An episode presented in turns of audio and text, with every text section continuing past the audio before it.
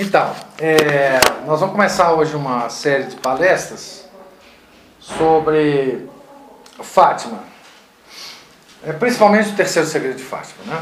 É, que, é o, que é o problema de Fátima é o terceiro segredo. Todos os problemas derivados de Fátima é, se derivam do terceiro segredo. Nós vamos chegar aqui no final, eu vou ler o terceiro segredo para vocês, todinho, todas as frases dele. Final das aulas ou hoje ainda? Não, no final das aulas.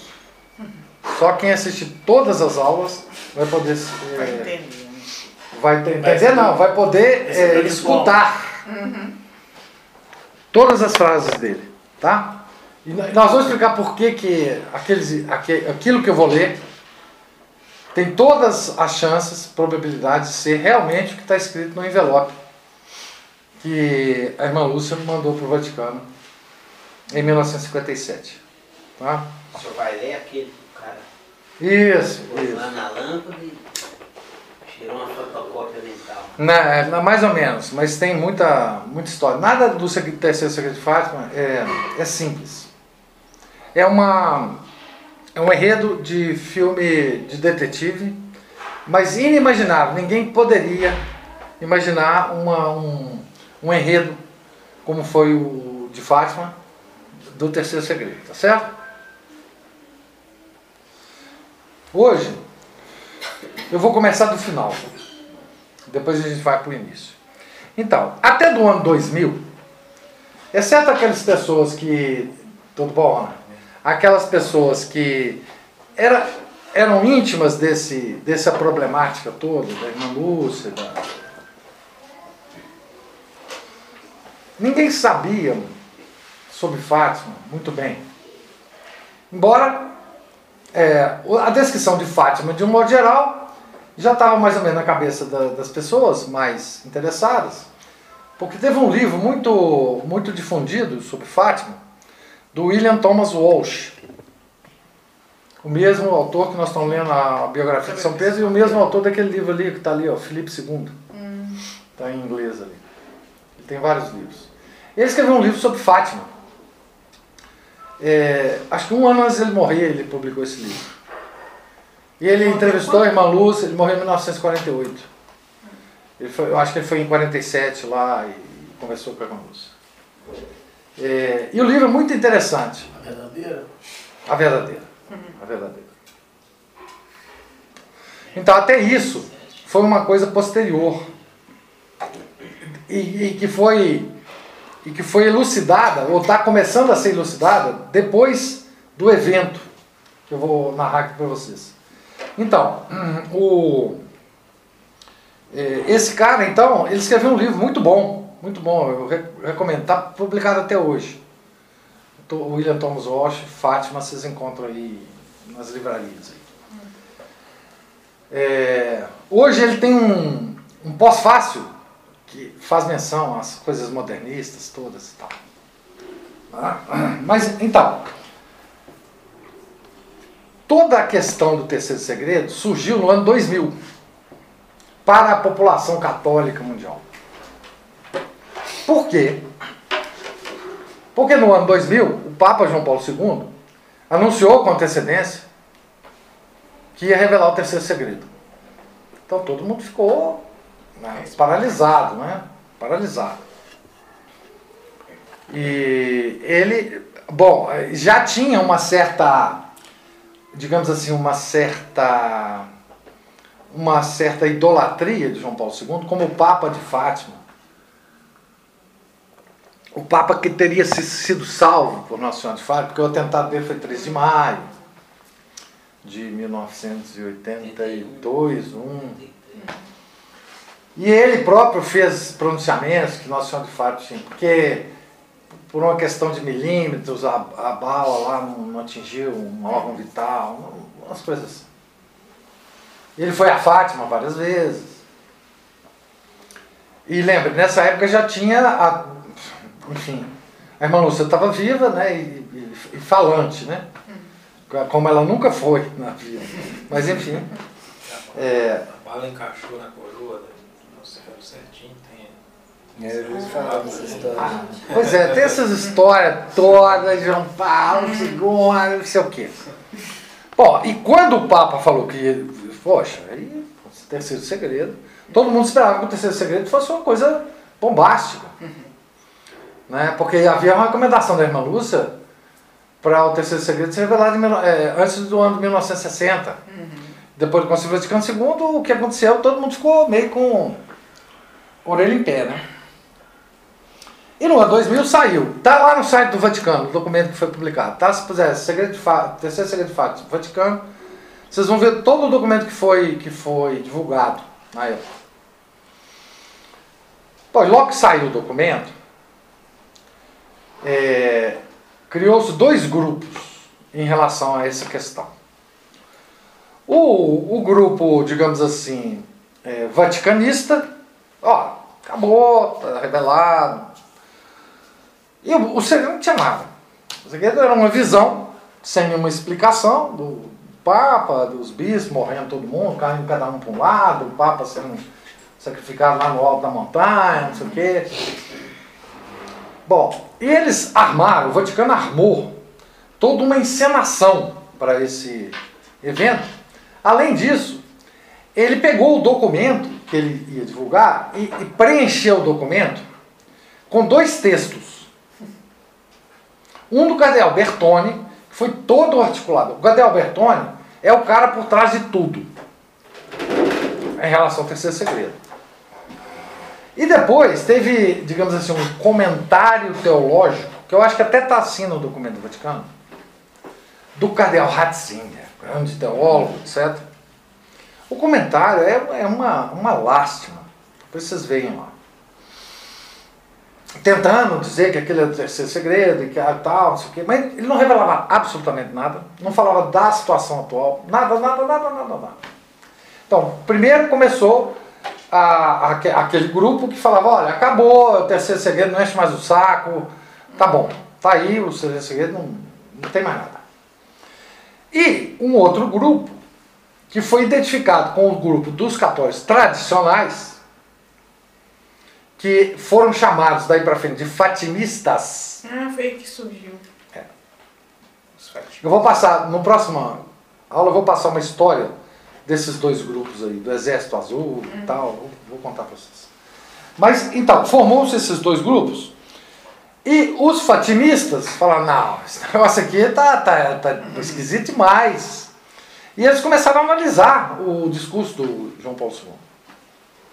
O professor Orlando, na época, em 2000, ele publicou um texto longo, depois eu vou passar para vocês, analisando o discurso do, do João Paulo II, um longuíssimo estudo o professor Orlando publicou. E, e- e mostrando as incoerências, as, as- as- enfim, nada batia com nada, aquele- aqueles segredos. Bom. E- e Nessa, nessa linha, os fatimistas diziam assim: o Vaticano II não revelou o terceiro segredo. O terceiro segredo não é esse. E aí eles começaram a recorrer em obras e tal. Tem uma obra completa sobre Fátima, publicada em três volumes, sobre o. é, como é que eles chamam? O cara. O cara chama. É, é o cara. É, é é a história completa de Fátima. É, como é que ele chama esse cara? Vou pegar o nome dele aqui. É, Padre Michel de la Sainte Trinité. Santa Trinité. Tá? O, o título em inglês dessa obra é The Whole Truth About Fatima. Tá? Toda a verdade sobre Fátima. São três volumes de 900 páginas cada um. Ele pega todos os documentos que est- que estão ah, disponíveis. Aquele livro do Derradeiro Combate ao Demônio cita muita coisa desse livro. Tá certo? Pois bem. E estava nessa briga, tá? Então, em 2006 foi lançado este livro, em italiano. O Quarto Segredo de Fátima. O que, que o Antônio Sócio queria dizer aqui? É porque aquele terceiro não era o terceiro. Então seria um quarto. Admitindo que aquele. Porque o texto do terceiro segredo divulgado por João Paulo II foi um texto de fato escrito pelo irmão Lúcio. Só que é um texto é, que foi escrito separado do terceiro segredo, o verdadeiro terceiro segredo.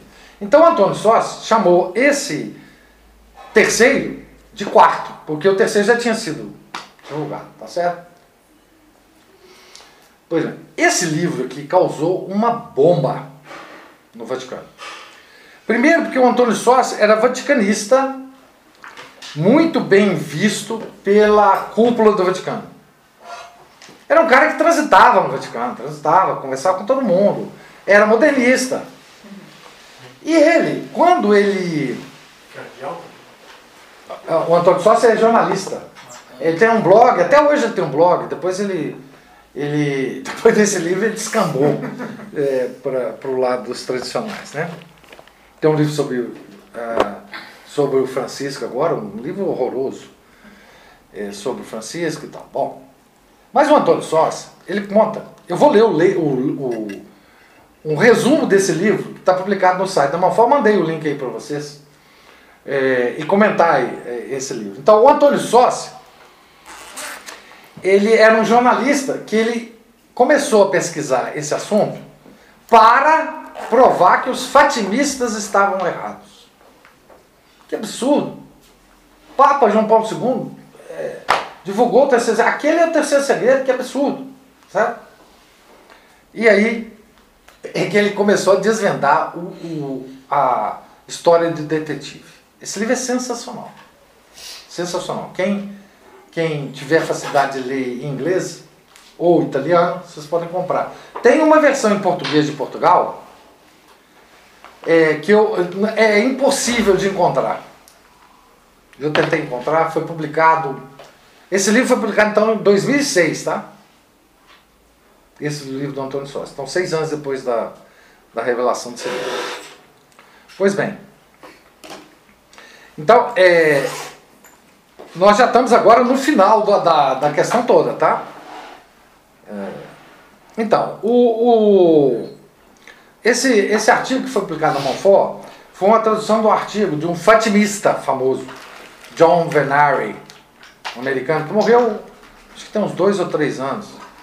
Ele era um cara sério, um cara pesquisador, um cara historiador, ele não, não era gente de, de pouca monta não, tá?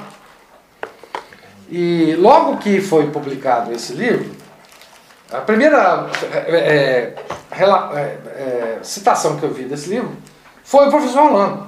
Ó, foi publicado um livro na Itália, etc. Ele era, ele falava italiano, né?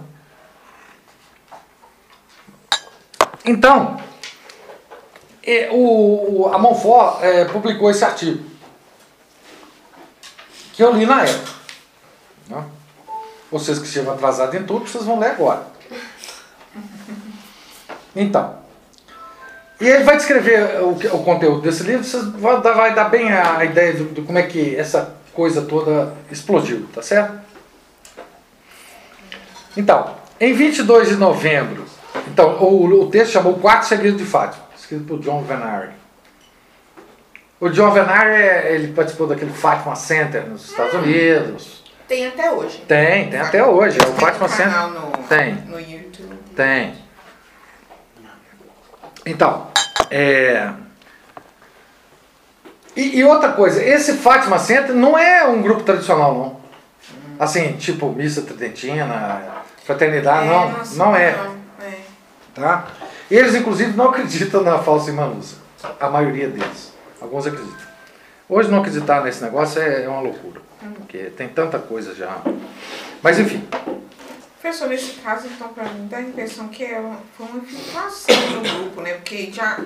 Não, se você somar tudo bem- que eu vou falar para vocês nessas palestras com a falsa irmã Lúcia, aí vocês vão perceber tudo. Se você pensar bem, ué, por que, que ia ter Tá. gente que ia na- a- não acredita na falsa irmã Lúcia participando do Fátima sempre? Hum, Não entra na minha cabeça. mas veja, a questão da falsa irmã Lúcia surgiu muito depois disso aqui. Uhum, Ninguém estava ligado no negócio da, da irmã Lúcia. uhum.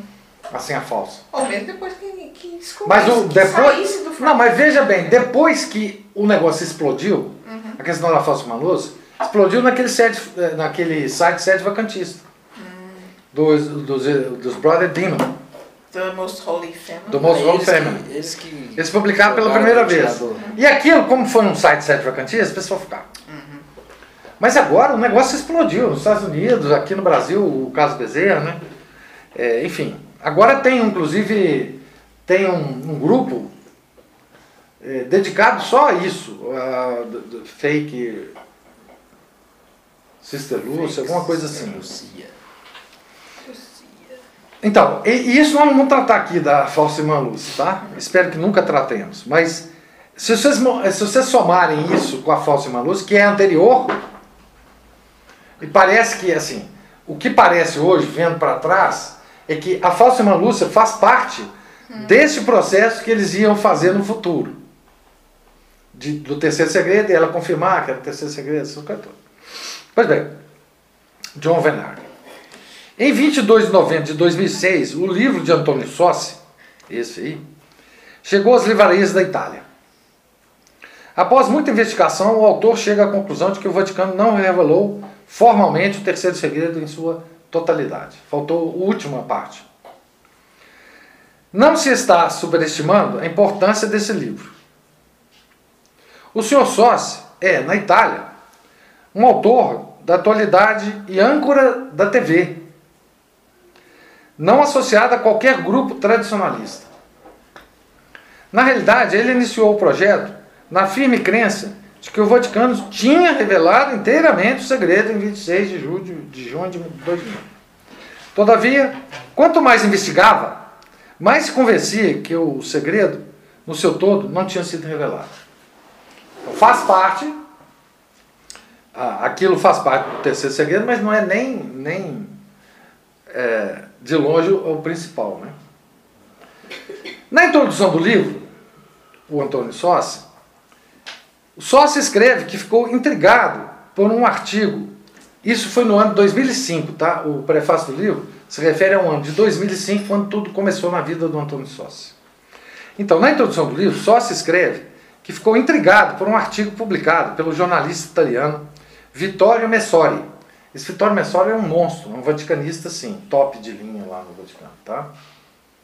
É, o cara mais bem informado, etc.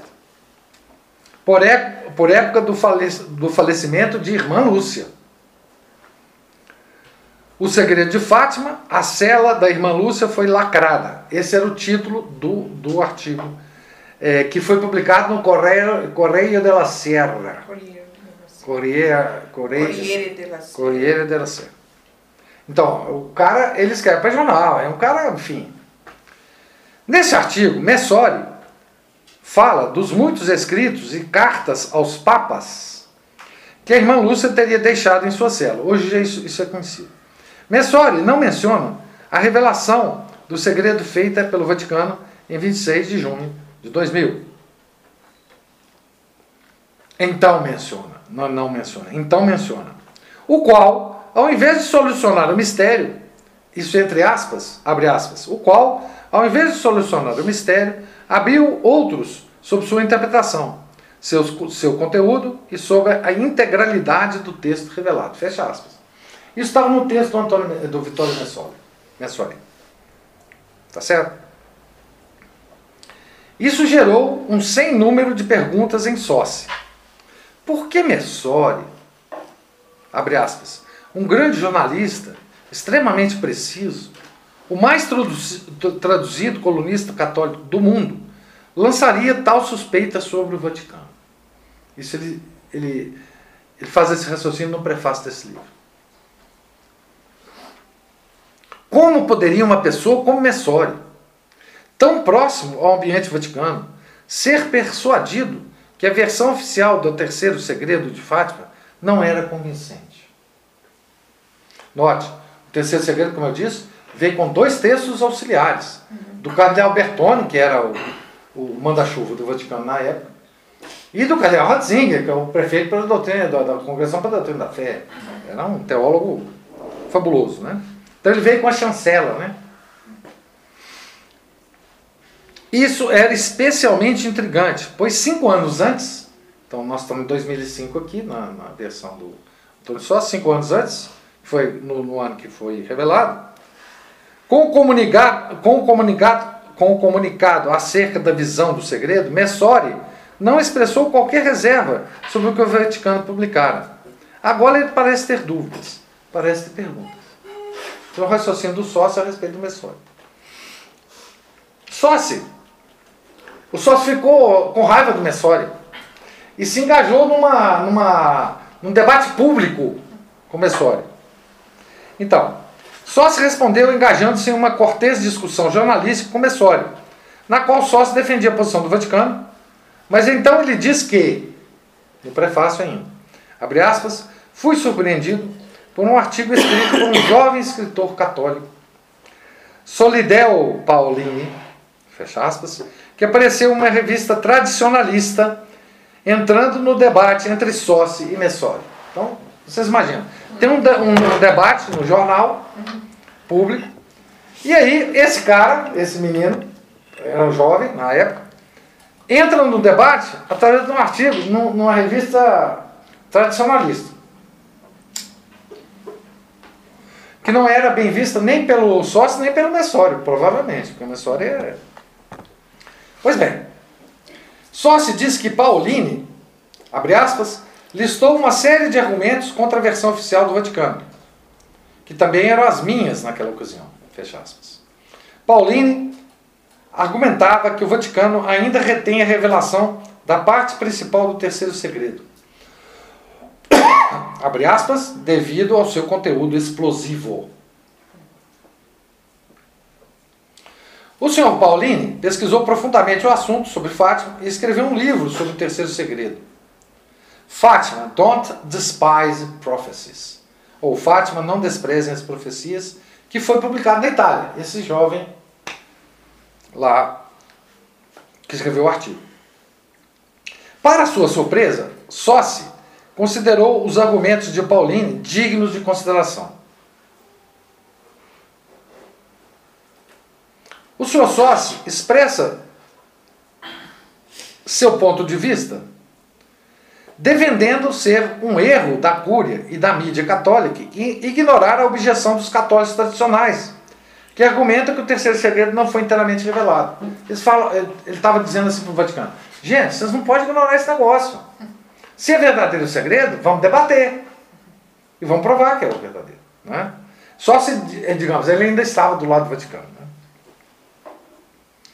Por exemplo, escreve ele, no livro editado pelo padre Paul Kramer, The Devil's Final Battle, foi traduzido como derradeiro combate do demônio, que reuniu os trabalhos e artigos de vários autores, há a denúncia da omissão pelo Vaticano em atender aos pedidos de Nossa Senhora de Fátima. E assegurou que, abre aspas, o preço da indecisão do Vaticano poderia ser extremamente bem alto e será pago pela humanidade. Isso no, no livro do Kramer, padre, né, que depois se tornou oficial de vacantista. Em suma, só se reconheceu que existem muitas perguntas deixadas sem respostas, muitos pontos enigmáticos sobre o segredo. Então, se vocês lerem lá depois, se vocês é, perderem um tempinho e ler o, o, o, texto do Vaticano, vocês vão ver, enfim, é claro, é, as coisas lá. As impressões de Sócio só se intensificaram quando ele buscou respostas da hierarquia do Vaticano.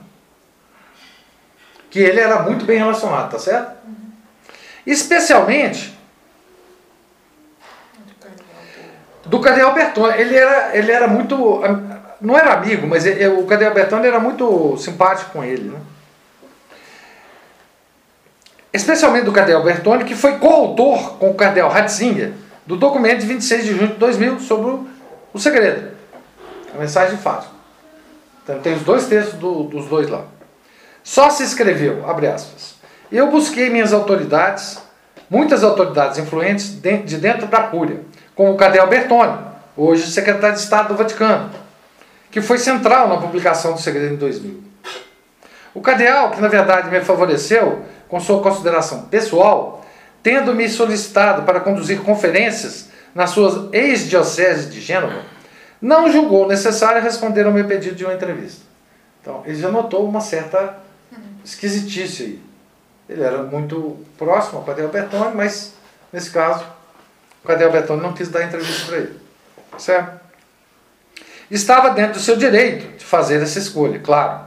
Mas isso apenas aumenta a preocupação acerca da existência de questões embaraçosas. E, acima de tudo, que é algo extremamente importante que necessita permanecer escondido.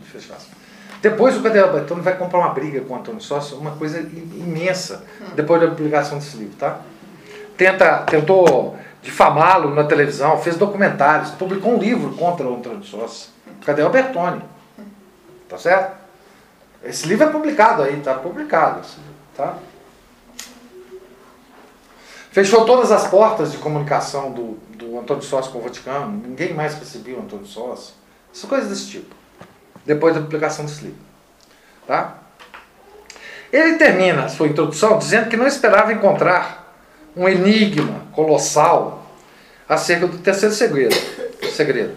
Embora ele possa não apoiar todas as teorias sobre esse assunto contidas na literatura tradicional, abre aspas, no final eu tenho que me render, fecha aspas, diz ele, à conclusão de que existem dois textos do segredo, um dos quais ainda a ser revelado ao mundo. Então, aqui nós passamos para um outro item chamado Eu Acho que Tem Mais. Os leitores se recordarão que em 13 de maio de 2000, durante a beatificação pelo Papa de Jacinto e Francisco, eles foram beatificados no ano 2000 e canonizados em 2019 ou 2018 pelo Papa Francisco, é, né? É. É, Uns três anos. é, durante a beatificação pelo Papa de Jacinto e Francisco, em Fátima, o cardeal Ângelo Sodano, que é outra figura, figurinha é, importante nessa. Então, secretário de Estado do Vaticano, então ele tinha substituído o Bertone? Não. Ele antecedeu o Bertone. O, o, o Ângelo Sodano antecedeu o Bertone. Então o secretário de Estado do Vaticano anunciou que o terceiro segredo seria revelado, em 13 de maio, e divulgou que ele alegou ser parte disso. Sodano. Sodano anunciou que o segredo fala de, abre aspas, um bispo vestido de branco que, enquanto abria seu caminho entre os cadáveres de mártires, abre aspas, cai ao solo, aparentemente morto, sob o tiro de uma arma de fogo, fecha aspas. Isso ele quis ligar, isso certamente ao atentado contra o Papa. Então, isso em 13 de maio. Cadê? É, Sodano então indicou que esta era uma previsão da tentativa de assassinato de João Paulo II em 1981. Embora a maioria da multidão aplaudisse o discurso de Sodano, alguns foram imediatamente céticos. Em 3 de maio de 2000, o número da Associated Press citou Júlio Esteléo, 33, um vendedor de carros português. Então, esse cara falando, né? Abre aspas. Tudo o que eles disseram aconteceu no passado. Isso não é uma predição. É desapontador. Eu acho que tem mais. Fecha aspas. De fato, muitos católicos disseram: Eu acho que tem mais. Então, em 26 de junho, quando a visão do segredo foi finalmente publicada, soubemos que o cardeal Sodano não tinha dito a verdade. O segredo não diz que o Papa cai aparentemente morto, mas diz que ele é morto. Então, se ele é morto, é uma das coisas que o segredo é, não bate com a história do João Paulo II é porque o João Paulo II estava vivo, né? Uhum. Tá certo? Isso é uma das coisas que o professor Orlando fala no artigo dele que ele publicou. Muito engraçado, né? É, o professor Orlando era sempre muito engraçado. Então, até mesmo o Washington Post, veja como é que isso é, foi. Teve uma repercussão mundial. Né? Até mesmo o Washington Post, em sua matéria de 1 de julho, notou a discrepância. O terceiro segredo incita mais perguntas. A interpretação de, de Fátima diverge da visão. Então, a interpretação diversa da visão. Pois bem. Abre aspas. Em 13 de maio, O So- Ângelo Sodano, um alto funcionário do Vaticano, ele está citando o Antônio Sossi, tá? É, um alto funcionário do Vaticano anunciou a iminente divulgação do texto cuidadosamente guardado. O cardeal disse que o terceiro segredo de Fátima prenunciou não o fim do mundo, como alguns especulavam, mas o disparo feito contra João Paulo, Papa João Paulo II na Praça de São Pedro em 13 de maio de 1981. Sodano disse que o manuscrito fala de um bispo vestido de branco, que, enquanto fazia seu caminho entre cadáveres e mártires, cai no solo aparentemente morto, sob o disparo de uma arma de fogo, aparentemente morto. Né? Mas o texto divulgado na segunda-feira, 26 de junho, não deixa qualquer dúvida acerca da sorte do bispo, dizendo que ele era morto por um grupo de soldados que o balearam e flecharam. Todos os que estavam com o bispo também morrem. Bispos, sacerdotes, monges, freiras e leigos. João Paulo sobreviveu ao tiro que acertou suas mãos de um único atirador, o Ali Águica, né? E ninguém na multidão foi ferido no ataque. Não tem nada a ver uma coisa com outra. Né? É... Então, é, não, desculpe, essas aspas aqui que eu fechei agora, elas estão no, no Washington Post. Você vê, isso é um artigo do Washington Post. Tá certo? Esse jornal secular não pode conter seu olhar recriminador com relação ao cardeal Sodano, uma vez que está claro que o referido cardeal deu uma visão falseada do terceiro segredo ao forçá-lo a se encaixar em uma interpretação enganosa. Os católicos preocupados imediatamente contrastaram o que o Vaticano revelou como o completo terceiro segredo com o que o cardeal Ratzinger disse a esse respeito em 1984. Em sua famosa entrevista para Vittorio Messori, o mesmo lá, né, o vaticanista, o cardeal Ratzinger disse que o segredo relacionava-se, relaciona-se com os perigos que ameaçam a fé e a vida dos cristãos e, portanto, do mundo, bem como a importância dos últimos tempos, novíssimos. E vocês vão ver que depois que, que eu for ler o terceiro segredo para vocês, vocês vão ver que é exatamente isso. O cardeal explicou ainda que isso lá em 1984, né? abre aspas, as coisas contidas no terceiro segredo correspondem ao que está anunciado na Escritura e confirmado por muitas outras aparições marianas. Fecha aspas.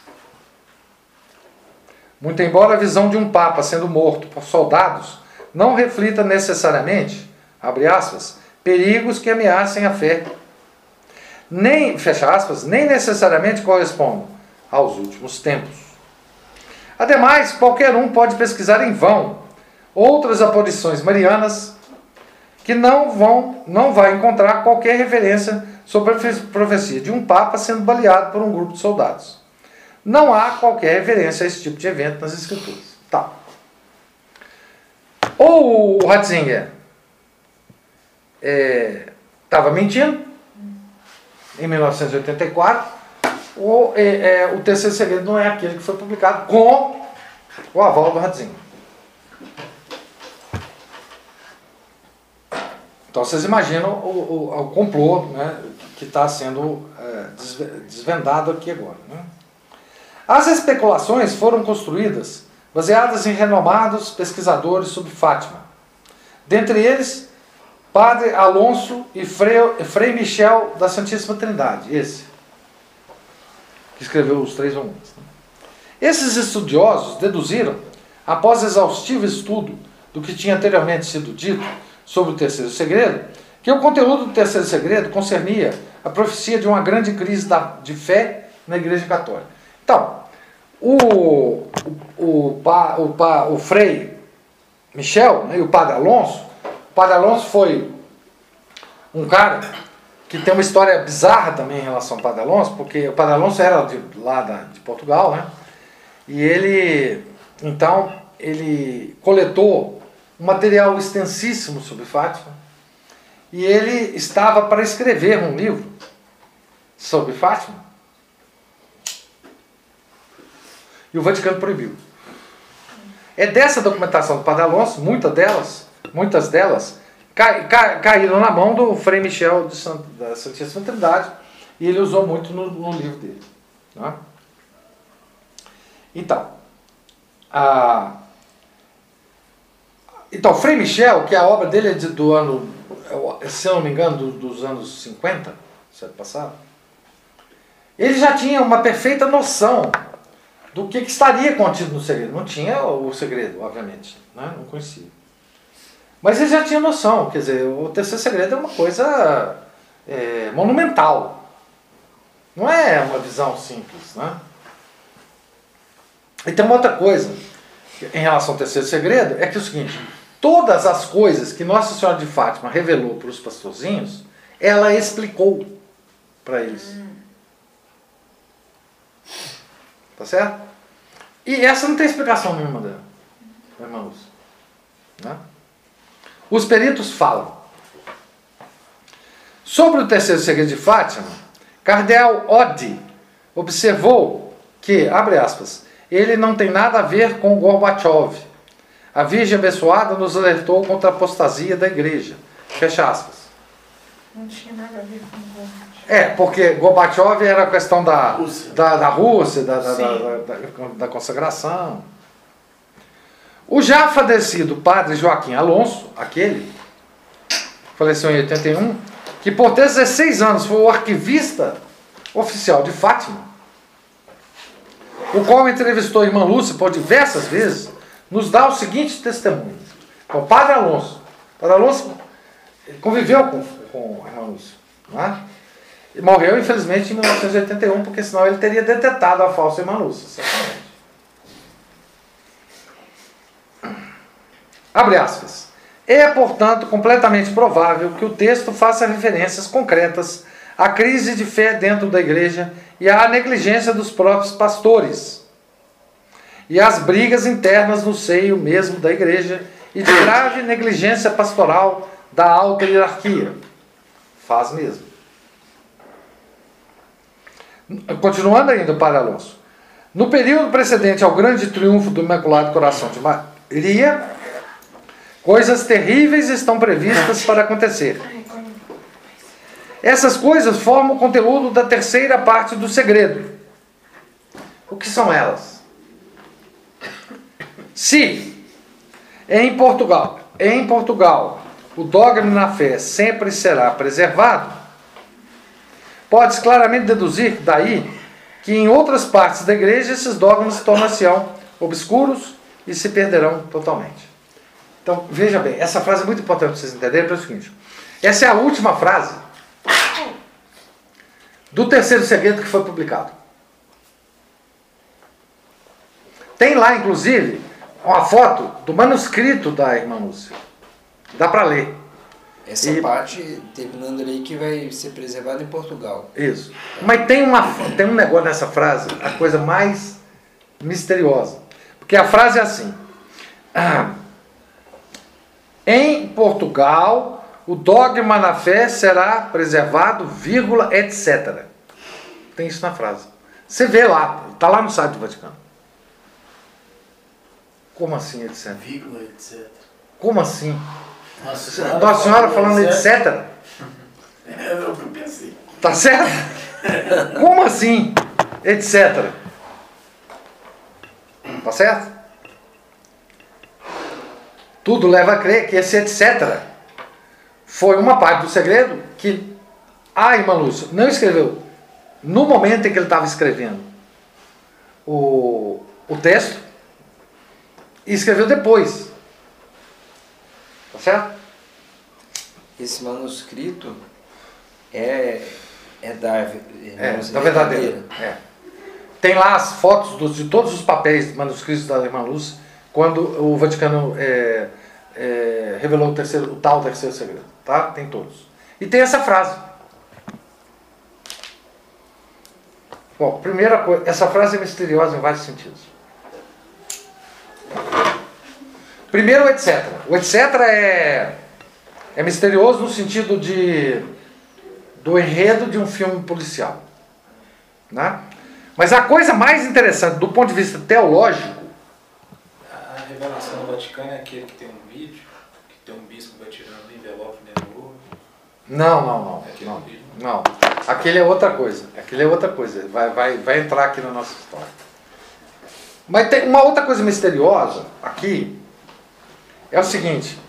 É que não existe isto na igreja, dogma da fé. Não existe um dogma chamado dogma da fé. Na doutrina da igreja não existe isso. Não existe. A fé é virtude. Entendeu? Só o Daniel sabe.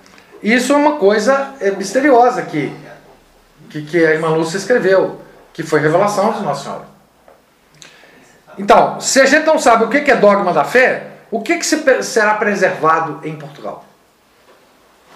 Porque ela poderia falar, em Portugal serão preservados todos os dogmas da igreja, ou a fé integral da igreja, ou não sei o que, qualquer coisa. Pudesse nos- Mas dogma da fé é uma coisa que é, não, é, não é definível.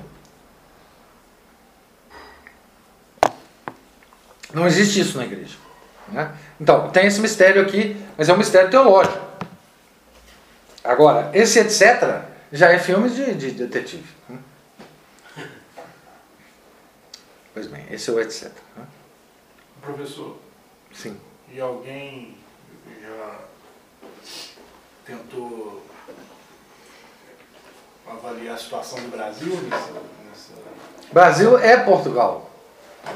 Isso já está avaliado. Ah, isso não tem dúvida. Brasil é Portugal.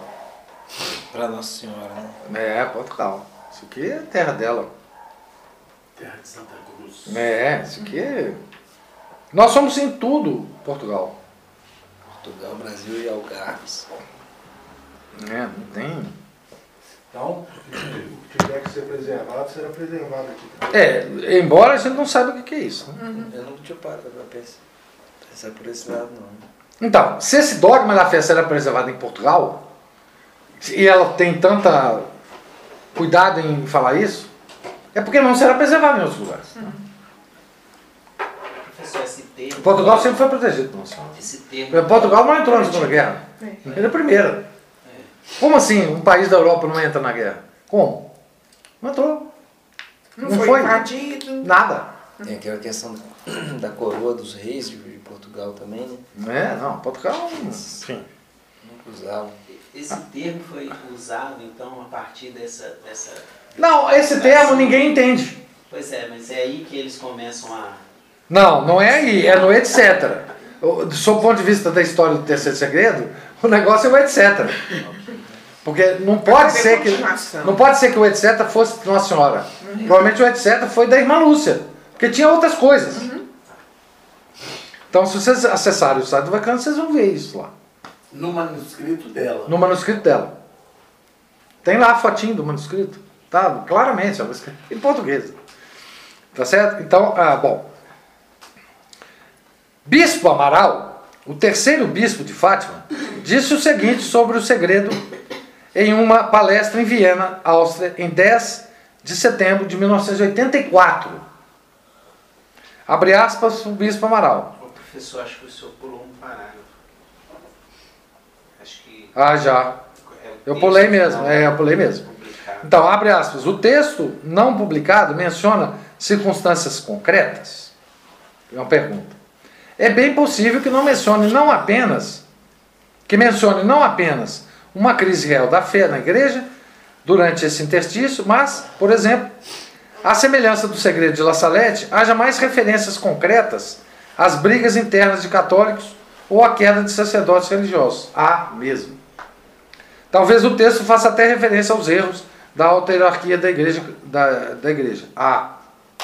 Por essa razão, nenhuma delas é externa a outras comunicações que a irmã Lúcia teve sobre o assunto. Ah, ainda é, continuando aqui com o bispo Amaral, tá? É, cadê? Onde que eu tô? Bispo Amaral, terceiro bispo de Fátima, disse o seguinte sobre o segredo. Ah, tá. Abre aspas. Seu conteúdo diz respeito apenas à nossa fé Identificar o terceiro segredo com anúncio de catástrofes ou com o holocausto, holocausto nuclear é deformar o significado da mensagem. A perda da fé por um continente é pior do que a aniquilação de uma nação. É fato de que a fé está diminuindo na Europa. Fecha aspas. Bom, veja, gente. Provavelmente todas essas pessoas que estão falando assim leram o segredo. Mas eles não podem ver. Estão revelando o, o- o espírito do segredo. Então, fecha aspas para o Bispo Amaral. Há ainda a famosa citação do cardeal Luigi Chiappe, teólogo pessoal de quatro papas, incluindo o Papa João Paulo II. Abre aspas. No terceiro segredo é predito, dentre outras coisas, que a grande apostasia na igreja começa no topo. Fecha aspas. É, isso praticamente é bem direto, né? É, isso foi bem direto. Os católicos, fecha aspas para o cardeal Luigi Chiappe, né? Os católicos têm bons motivos para acreditar que haveria ainda uma parte do segredo. Um segundo texto ainda a ser revelado de conteúdo explosivo, referente à apostasia massiva da igreja. Então, isso tudo veio à tona, o pessoal começou a lembrar, etc., depois do, do, do ano 2000. Tá? Isso tudo começou a surgir, vários artigos na internet, em vários lugares e tal. É, não, não existia o YouTube na época, né? Ele assegurou contra a luz. É esse aí. Os católicos teriam também bons motivos para suspeitar da existência de um segundo texto, por causa da evidência advinda do bispo de Fátima, Dom Venâncio. Isso aqui também, ó, veja a história do detetive, hein? É, é, é, impressão digital, não sei o que, vocês vão ver. Em 1957, quando o cardeal do Santo Ofício, o cardeal Ottaviani, solicitou ao bispo de Fátima o envio do segredo ao Vaticano, então estava em Fátima o segredo. O bispo de Fátima, Dom Silva, confiou a tarefa ao seu bispo auxiliar, Dom Venâncio. Para levar, pessoal. Levar tem que ser pessoal, não pode ser. Em determinada hora, quando o bispo Venâncio estava sozinho com o segredo, ele levantou o envelope contra a luz. Tá certo? Ele pôde perceber dentro do grande envelope do bispo um menor, o da irmã Lúcia. Então tinha um envelope e tinha um envelope menor dentro. Dentro desse envelope estava uma folha de papel comum, com margens de cada lado, de 3 quartos de centímetro. Vai vendo. Frei Michel observa que o bispo Venâncio, abre aspas, teve o cuidado de anotar o tamanho de tudo. Fecha aspas. É por meio do bispo Venâncio que tomamos conhecimento que o segredo final estava escrito em um pequena, uma pequena folha de papel contendo cerca de 25 a 30 linhas. Ele contou. Simplesmente. Tinha uma folha de papel. Entretanto, o segredo, o terceiro segredo, de 22 de junho, foi escrito pela irmã Lúcia em quatro folhas de papel que continha 62 linhas. Aqui novamente encontramos evidência de dois textos do segredo. Essa evidência foi confirmada de maneira notável no verão passado. Ele, ele conta essa história com detalhes no Antônio livro. Com detalhes. Tá? Essa, essa questão do envelope. E esse é o, é o envelope que, que tem um vídeo do, do Cadê Albertoni abrindo e falar aqui, olha aqui, isso aqui. Sabe? Isso faz parte do, de toda a encenação. Né? Eu tenho aqui o segredo, está aqui dentro do envelope, ele apareceu na televisão, na luta dele contra o Antônio Sossi. Esse vídeo já foi. O Antônio Sossi desafiou ele para um debate público na TV. Você. Ué, claro que não, né? Quem tem coisa para esconder não vai em debate público, né? Mesmo que eu soubesse mais a respeito. É o, o item aqui. Só se esteve em contato com o senhor Salidel Paulini, aquele jovem que tinha escrito aquele artigo. O jovem jornalista que originalmente desafiou sócio sobre o segredo. Paulini generosamente cedeu a sócio seus achados, seus achados sobre o terceiro segredo que vieram com o ex-secretário do Papa João XXIII, arcebispo Loris Francesco Capovilla. Esse cara é central no livro do sócio, Capovilla. Então, o Paulini tinha essa documentação do, do Capovilla, tá? É, veja quem foi Capovilla, né? Secretário particular do João 23. Secretário, gente, ele, tem acesso a tudo. Ele escreve, inclusive, coisas, ele está em contato direto o dia inteiro com o Papa. Ele recebe as pessoas, ele é, orienta as pessoas como que entrar lá na sala do Papa, na sala de conferência, tudo. Né? Provavelmente ele que escreve as cartas Provável. ditadas. É. A, o, a secre- o secretariado do Papa tem muita gente para fazer esses trabalhos. Mas o secretário é o cara de confiança do Papa, né? É, enfim. Então, eu me manterei estritamente a cronologia dos eventos como eles apareceram no livro de Sossi. Então, John Venari falando aqui, né? Então, vamos lá. Solidel Paulini visitou Capovilla em sua casa. Capovilla era vivo então, né? Em Soto Il Monta, em 5 de julho de 2006. Vai vendo que isso aqui é um, um roteiro de filme de. Como que deixariam ele, o, o, Solideu entrar? Pois é, o Você já Solidel tá- foi o cara que, que, que. Se já estava fechado por sorte, não é? Não, não, não, mas o Capovilla já não era, ele já estava aposentado, eles moravam numa casa lá. Ah, Capovilla já não era mais do- da cúpula do Vaticano. Por isso que o Solideu, o Sim, eu- teve acesso. O Papa já era João Paulo II. O Papa já era João Paulo II. E ele estava velhinho nessa época, velhinho. Tá? Após conversas preliminares, Paulini disse que a razão de sua visita deriva-se de sua pesquisa jornalística sobre Fátima. Abre aspas. Uma vez que o senhor é uma fonte primária de informação, disse Paulini, eu gostaria de fazer algumas perguntas, particularmente sobre o terceiro segredo. O arcebispo Capovilla inicialmente respondeu: Na verdade, não. Para evitar mal-entendidos, porque já foi oficialmente revelado, eu tenho o dever de me ater ao que foi dito. Mesmo se eu soubesse mais a respeito, nós temos o dever de nos manter obedientes ao que é dito nos documentos enviados. É, já falou, já. Já falou que tá. Pois é, claro. Claro. É aquele negócio, não me pergunta que mesmo que se for verdade eu vou responder não, né? Tá certo? Isso é complicado a vida desses caras. É, muito. Isso é uma admissão fascinante, que dá uma ideia de como o Vaticano opera. O Vaticano apresentou sua revelação oficial sobre o assunto e um prelado aposentado do Vaticano insiste que tem o dever de se manter obediente aos documentos oficiais. mesmo se. Mesmo se soubesse mais a respeito. Enfim.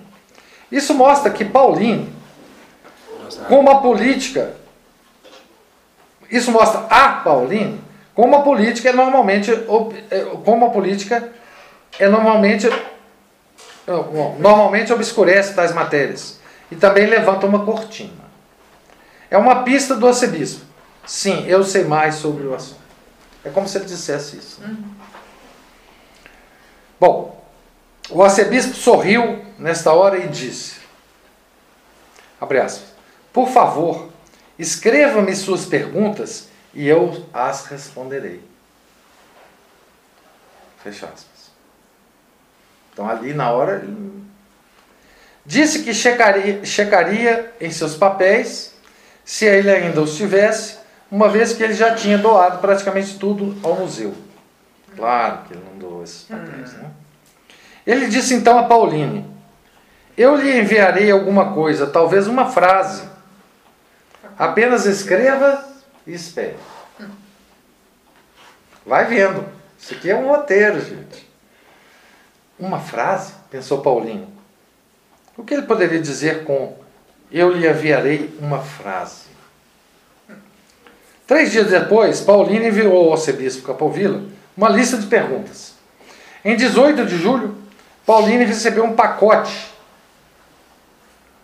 de Capovilla contendo suas respostas e alguns papéis de seus arquivos.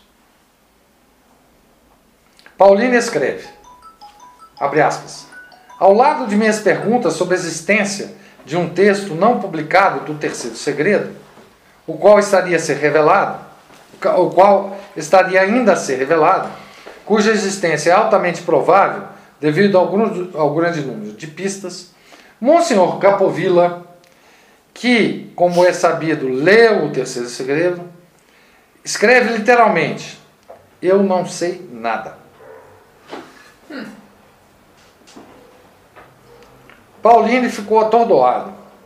O arcebispo Capovilla tinha lido o segredo, conhecia seu conteúdo, estava em posição de declarar de forma inequívoca que todo o terceiro segredo foi comunicado no ano 2000 e que nada mais havia para ser revelado. No entanto, ele disse: Eu não sei nada. Veja, isso aqui é um, é um, é um jogo de xadrez que o, o Paulino estava jogando com o, o Capovilla. Tá? Essa expressão, opinou Pauline, estava ironicamente escondendo uma certa omertà titiliani, um tipo de lei do silêncio da máfia. Omertà, né? Isso não era o fim das surpresas. O pacote enviado por Capovilla continha alguns papéis oficiais e um pequeno cartão autografado escrito. 14 de julho de 2006. Prezado Solidel Paulini, estou lhe enviando alguns papéis do meu arquivo. Sugiro que adquira o livreto Mensagem, Message of Fátima, Mensagem de Fátima, publicado pela Congregação para a Doutrina da Fé, ano 2000. Gente, se isso não é um roteiro de filme policial, minhas muitas bênçãos, Boris Capovilla. Um cartão. Provavelmente um cartão mesmo. Uhum. Que sugestão estranha. Certamente o arcebispo Capovilla estava ciente que Pauline tinha pesquisado o assunto do terceiro segredo excessivamente e já possuía o documento de 26 de junho. Estava claro que Pauline, que se tratava ainda de uma outra pista do arcebispo, né? Então, ele, o que, que ele estava falando assim? Olha, a, a, leia lá o que foi divulgado pelo Vaticano. Pô, mas o Capoville não pode ter feito isso comigo, porque ele sabe que eu já li. Senão eu não tinha procurado ele, né?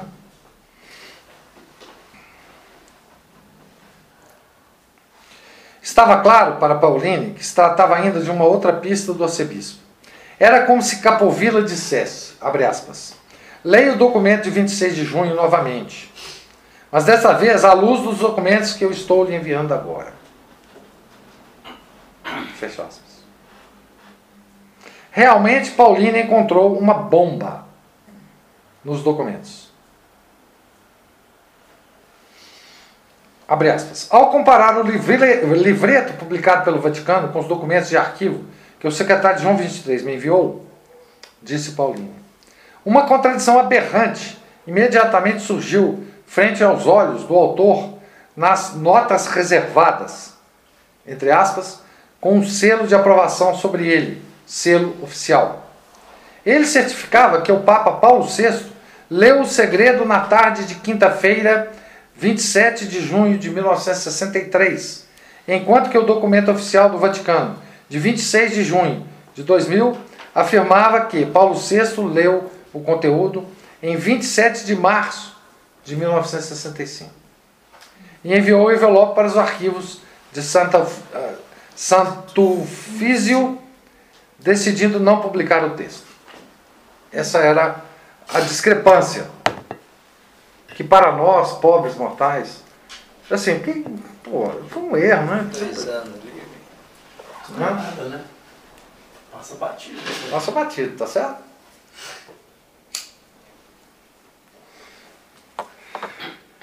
Mas esse menino era espertinho.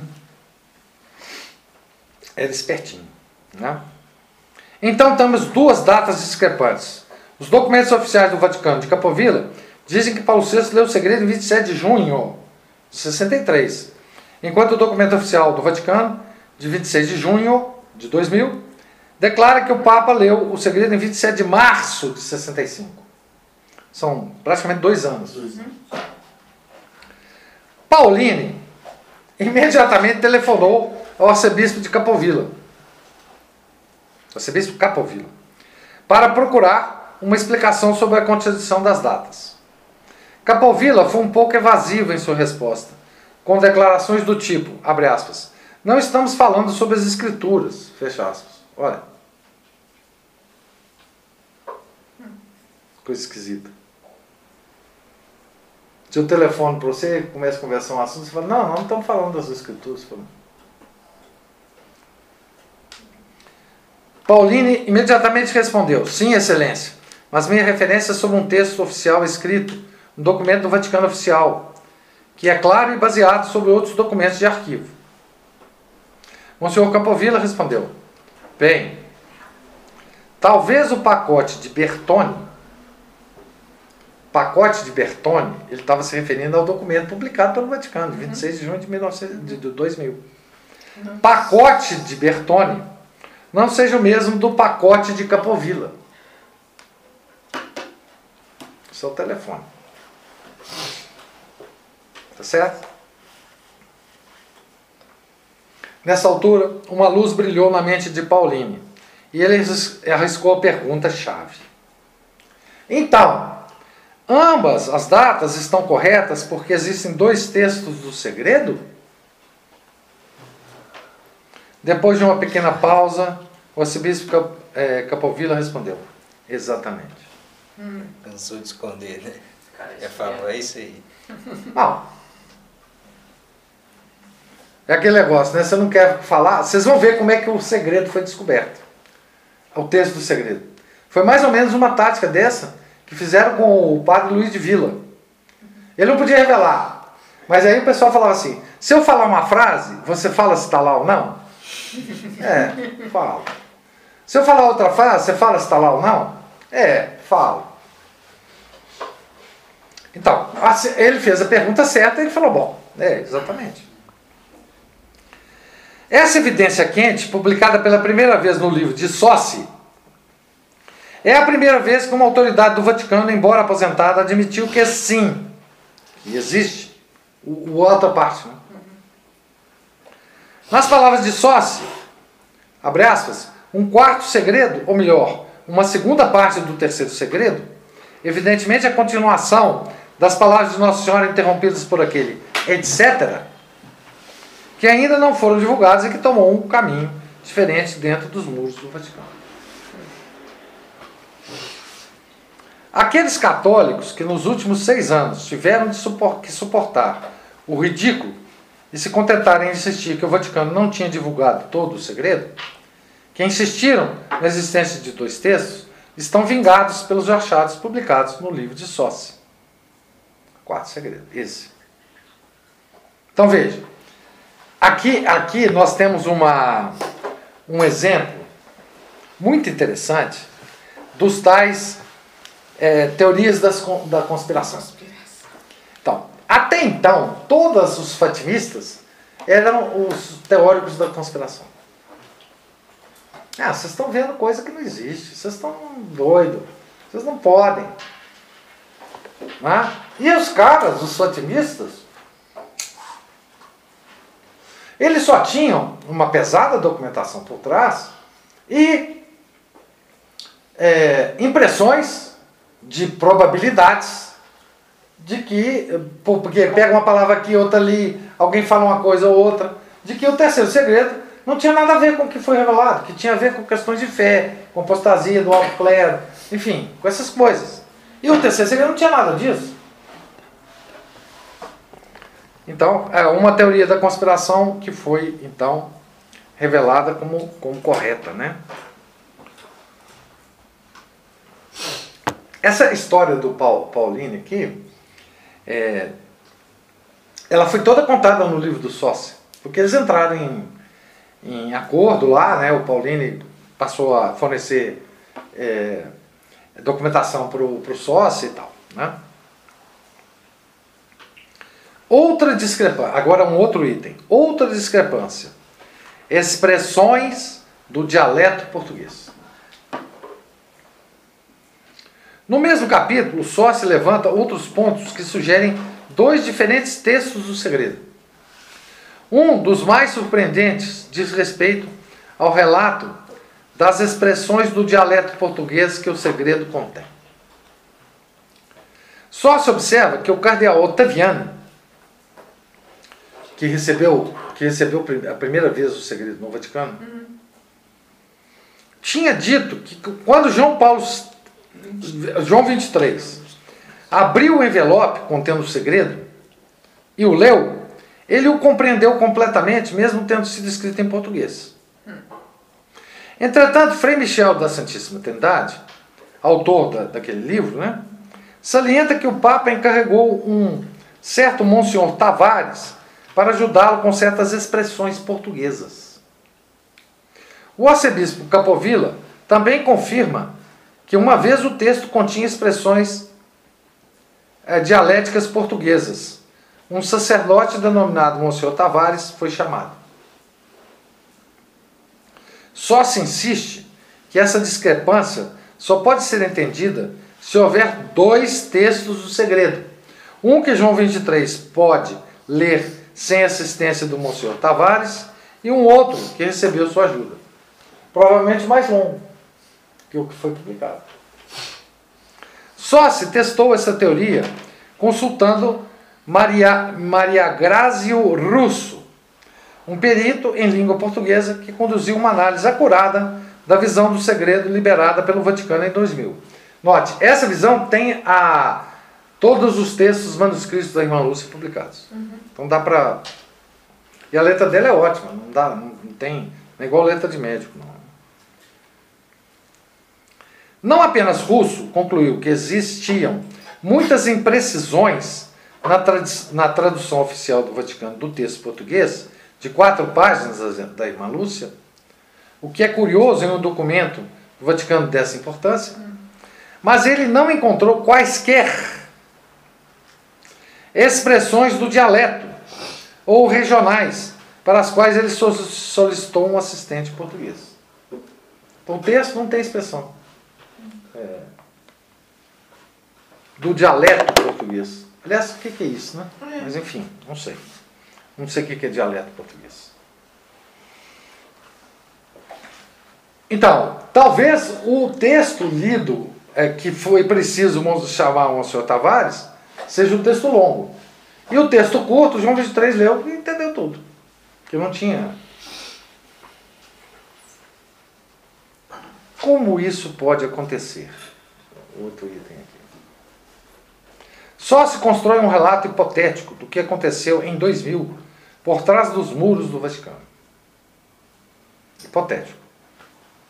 Só se acredita que quando João Paulo II decidiu revelar o segredo, uma disputa de poder de toda sorte entrou em erupção no Vaticano. Eu acho que é muito provável. Essa, essa hipótese do sócio, muito provável.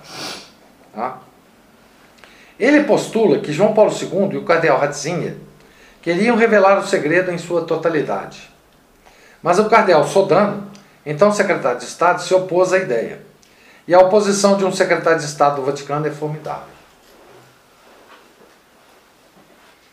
Um consenso foi alcançado que, lamentavelmente, revela a ausência de uma virtude heróica dos principais atores, principalmente do Papa. E do futuro Papa. Né? A visão do bispo vestido de branco, que é as quatro páginas escritas pela irmã Lúcia, seria inicialmente revelada pelo cardeal Sodano, juntamente com sua interpretação absurda que o segredo é nada mais do que a tentativa de assassinato do Papa João Paulo II em 81. Ao mesmo tempo, na cerimônia de beatificação de Jacinto e Francisco, em 13 de maio de 2000, o Papa João Paulo II teria revelado obliquamente a outra parte, a mais terrível parte do seu segredo em seu sermão. Então veja, o Papa fez um sermão lá, não é? E ele seria do time dos que queriam revelar. É.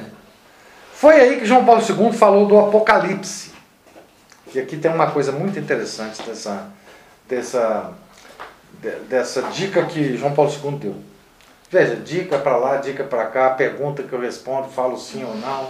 Entendeu? O negócio aqui está assim agora. Abre aspas para João Paulo II. Um outro portento apareceu no céu. Olhe, um grande dragão vermelho. Apocalipse 12, 3. Essas palavras da primeira leitura da missa, da missa nos fazem pensar que a grande batalha entre o bem e o mal, mostrando como o homem, quando coloca Deus de lado, não consegue alcançar a felicidade, mas termi- termina por se destruir.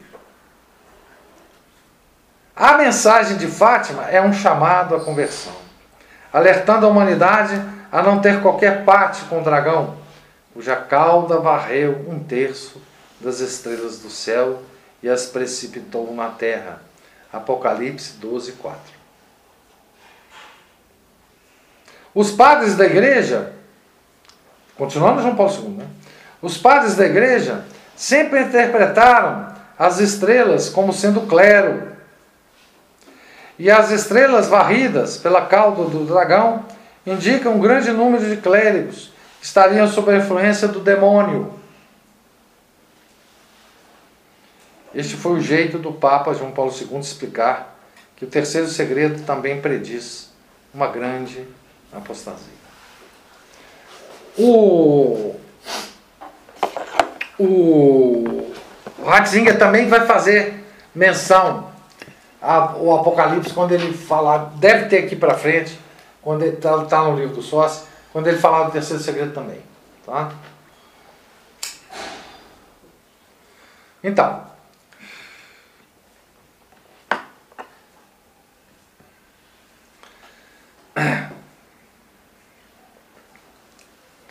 existem. ah, opa, não. Foi uma revelação implícita do segredo. Desse jeito, o Vaticano e o próprio Papa não poderiam ser acusados de mentir frente às, a perguntas frontais. O terceiro segredo foi totalmente revelado? Resposta: sim, ele foi totalmente revelado. Isso é aquele negócio da reserva de consciência, né? Que tem na doutrina católica. Ele foi revelado? Foi. Na, na minha homilia, né? Mas isso não precisa falar. Né?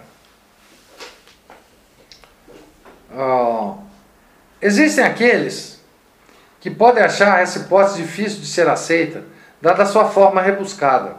Pode ser objetado que pessoas normais não agem dessa forma. Eu, contudo, considero essa hipótese plausível. Isso o John Venari falando.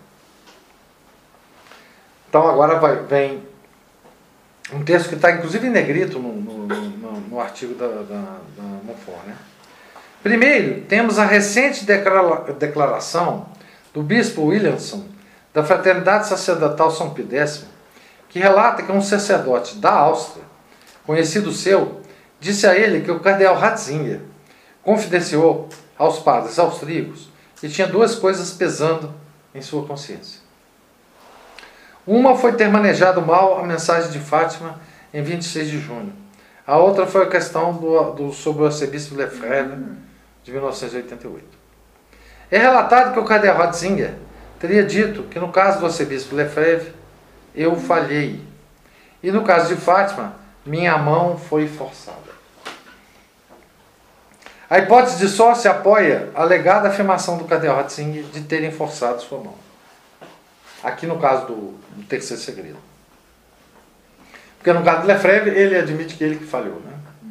Que ele que levou o João Paulo II à, à excomunhão, né?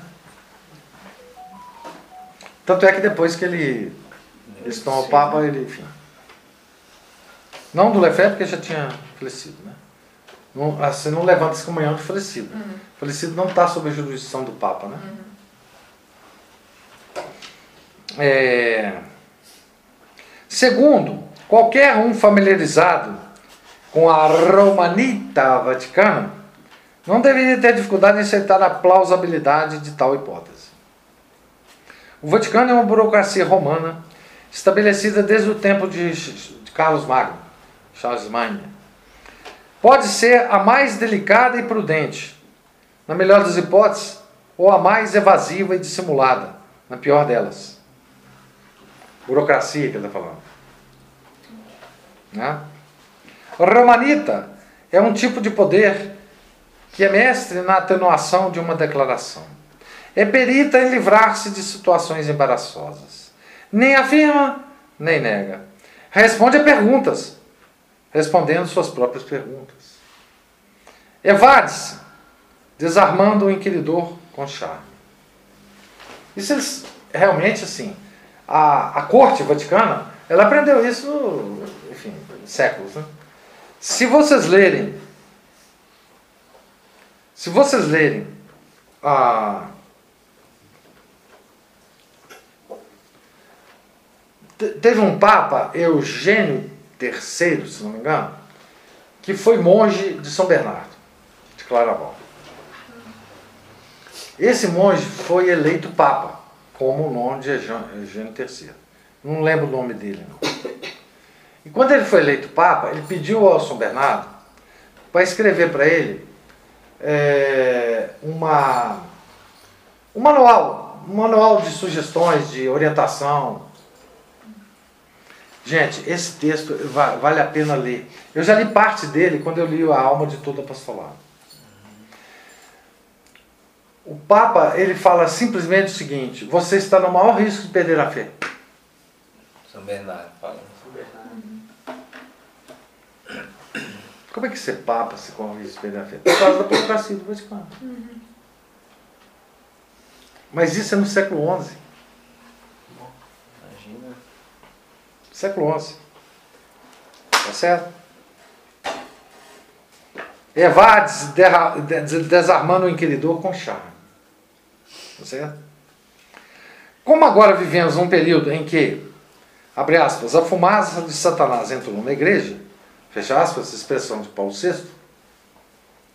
devemos admitir dolorosamente que o Vaticano pós-conciliar, na maioria dos casos, há muito tempo abandonou a máxima evangélica seja o seu fim, sim, e seu não. Seu, desculpa. Seja o seu sim, sim, e o seu não, seja não. É o sim, sim, não, não. Né? Mateus 5, 37. Quem fala isso é Nosso Senhor. Essa é uma das razões pelas quais a combativa publicação tradicionalista na Itália denominou-se Si, Si, No, No. Literalmente sim, sim, não, não, tendo em vista que se, que se conseguir um sim ou não direto, atualmente das autoridades vaticanas, descobrir o que uma autoridade vaticana realmente pensa, pode se tornar uma tarefa impossível. Dois exemplos podem ajudar a ilustrar. O Papa João Paulo II conduziu sua apologia papal em 12 de maio de 2000 como parte das celebrações do milênio que tomou todo aquele ano. Ele pediu ao cardeal Ratzinger para preparar uma defesa teológica do programa de apologia a ser divulgada pela Sagrada Congregação da Doutrina da Fé. Cardeal Ratzinger, que certamente é um progressista, no entanto, não aprovou esse programa de apologias. Eis então como tratou sua incumbência. Então, ele não aprovou. Ele falou, mas também está errado, não vou fazer. Mas olha o que, que ele fez. Hã? De acordo com o jornalista do Vaticano, Sandro Magister, que é um outro top de linha, um dos mais pró-Ratzinger jornalistas em Roma, Cardeal Ratzinger construiu os argumentos contra o programa de apologias com grande firmeza e precisão. Ele então construiu as respostas para esses argumentos de forma fraca e insípida. Esse era o jeito do cardeal de afirmar indiretamente, que o programa de apologias papais não podia ser defendido teologicamente. Olha que, que volta, né? Entretanto, ele não ousou dizer isso abertamente. Nunca se saberia que essa era a sua intenção, a menos que se tivesse um dom especial de clarividência, capaz de ler a mente do cardeal. No final, entretanto, o que o católico teve em mãos foi Memória e Reconciliação, o texto, o título, né? Um dos documentos pós-conciliares mais ridículo e infundado doutrinariamente que o Vaticano já produziu. Um delírio doentio. Entretanto, esse documento veio do homem cuja primeira obrigação era de assegurar a integridade doutrinária, porque ele era da Congregação para a Doutrina da Fé. Novamente, ninguém poderia aí acusar o cardeal de virtude heróica, mas dá uma ideia de como o Vaticano opera. Em nome da obediência, ou ao menos por um certo compromisso com a obediência, o cardeal Ratzinger publicou um documento sobre assunto doutrinal que confundiu milhões de fiéis católicos. Há ainda outro exemplo triste que inspira pouca admiração no Vaticano de hoje, um que eu mesmo experimentei. Então, então aqui vocês têm a ideia de como é que é a corte vaticana. O Papa pede um negócio, você não concorda, mas você faz. Na linha do que você, você acha que deve ser. No caso aqui, não podia falar não pro, pro João Paulo II. Ele, ele pega e publica um texto ridículo. Simplesmente ninguém vai dar a menor importância.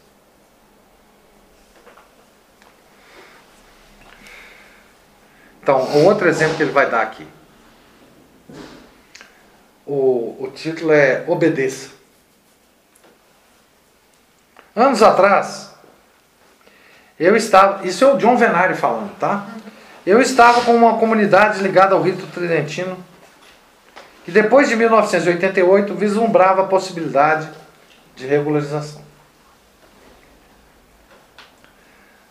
Em janeiro de 1994, dois de nós viajamos para o escritório da Ecclesia Dei, em Roma, para discutir a possibilidade. Então, Ecclesia Dei, vamos, vamos entender aqui, só para quem não sabe, Ecclesia Dei foi criada pelo João Paulo II no ano em que ele excomungou Dom Lefebvre, no ano em que foram sagrados os bispos da fraternidade.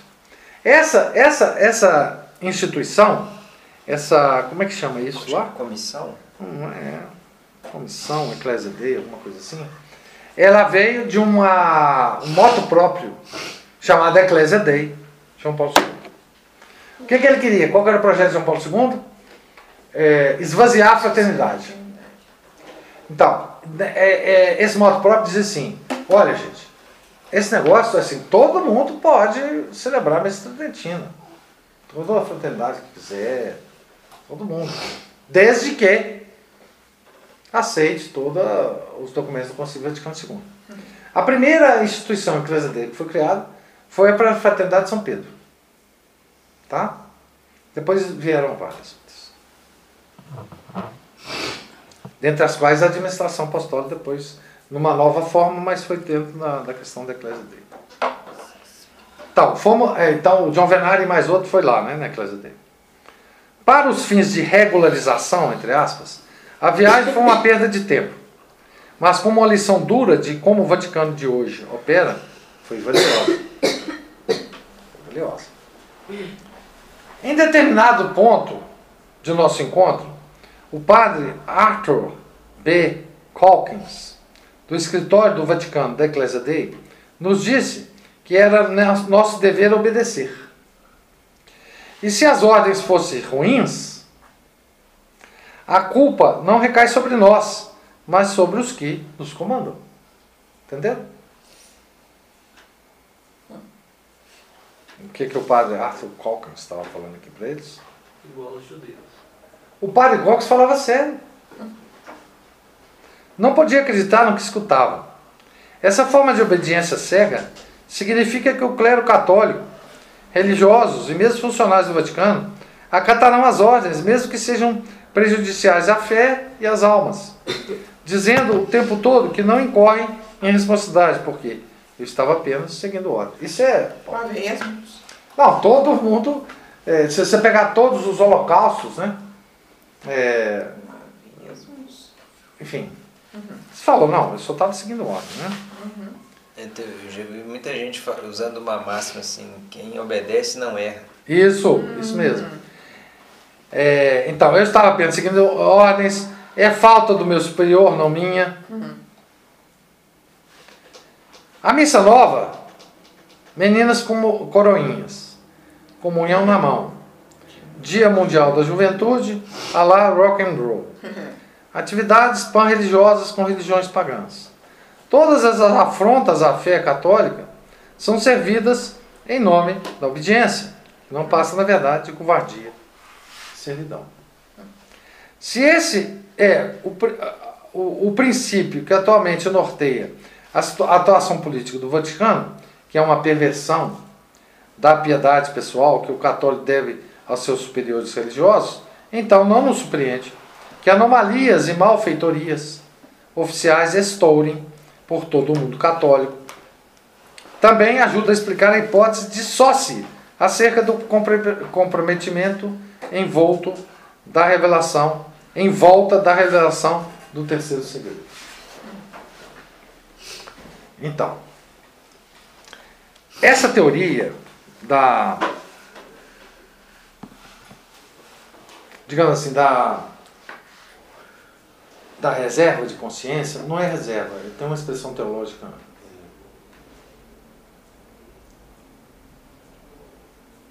mais ah, oficial desse, desse negócio. Mas é aquela situação em que você. A situação do. do, do, do Santo Atanásio, né? Não estava fugindo de Alexandria, e perguntaram para ele, tem um pelotão romano, perguntaram para ele: olha, nós viemos prender o bispo Atanásio de Alexandria. Você sabe onde que ele está? Ele falou: há 15 minutos ele estava na praça central de Alexandria. E passa pelo pelotão, pelotão e vai embora. Entendeu? É, outra, outra coisa que nessa época nossa nós podemos falar, né? É, alguém te pergunta, você já foi vacinado? Você fala sim. Eu tomei várias vacinas não é? Na infância e tal. Né? Esse tipo de.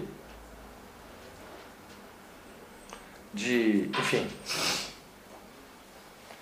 Análises atuais, o último, última parte do, do texto aqui. O livro de Sócio contém muitos outros pontos numerosos para detalhá-los aqui. Ele fala do disfarçado desprezo de João 23 e Paulo VI pela irmã Lúcia. O fato de que a parte escondida do segredo prediga graves crises da fé e provavelmente contém avisos negativos sobre o Vaticano II. A absurda reunião, a portas fechadas, de 17 de novembro de 2001, com a irmã Lúcia,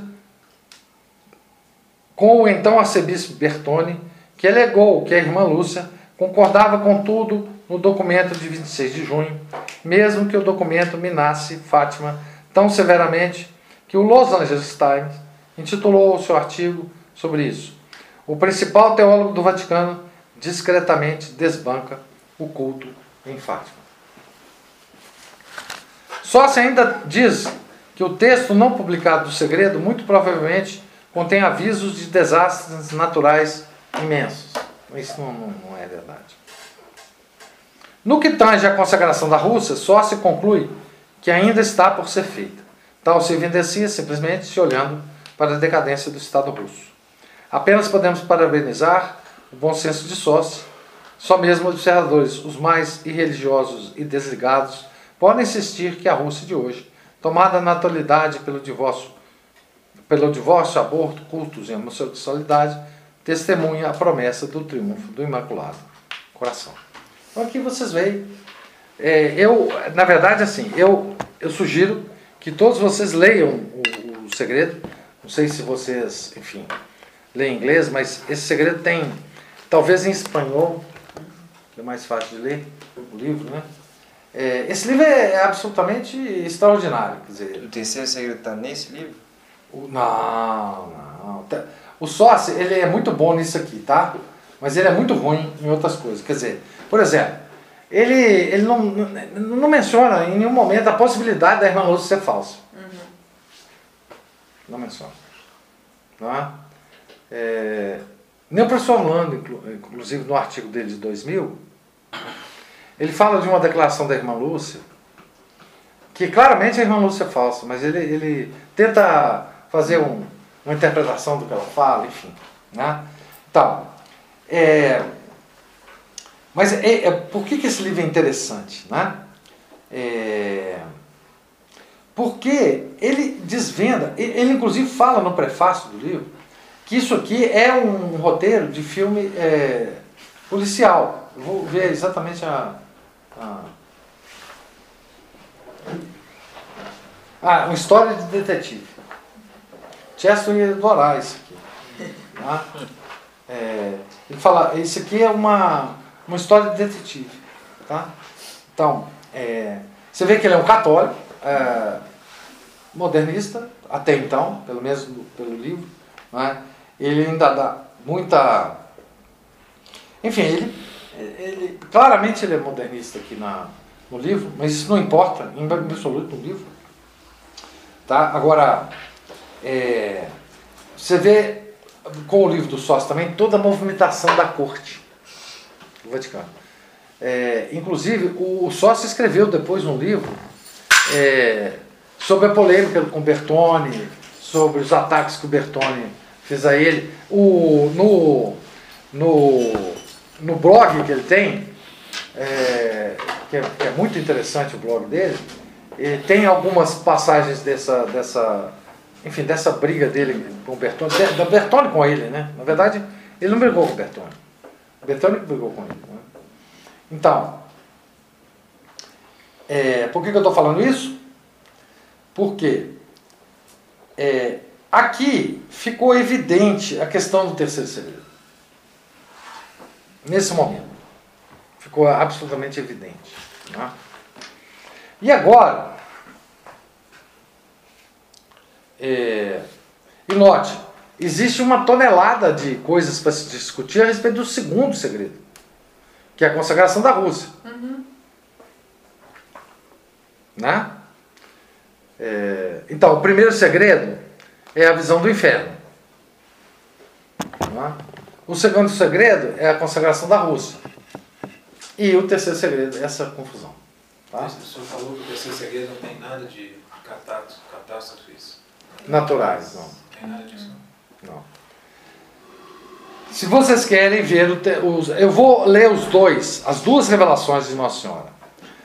É, uma é aquela su- sugerida por Luiz de Villa, enfim, nós vamos ler o artigo todo e comentar com vocês. E a outra, nós vamos ler diretamente da é, revelação de Akita. Vocês vão ver como é que bate os dois. E quando eu for ler, quando eu terminar a série, nós vamos ler o texto do segredo. Provável segredo de Fátima.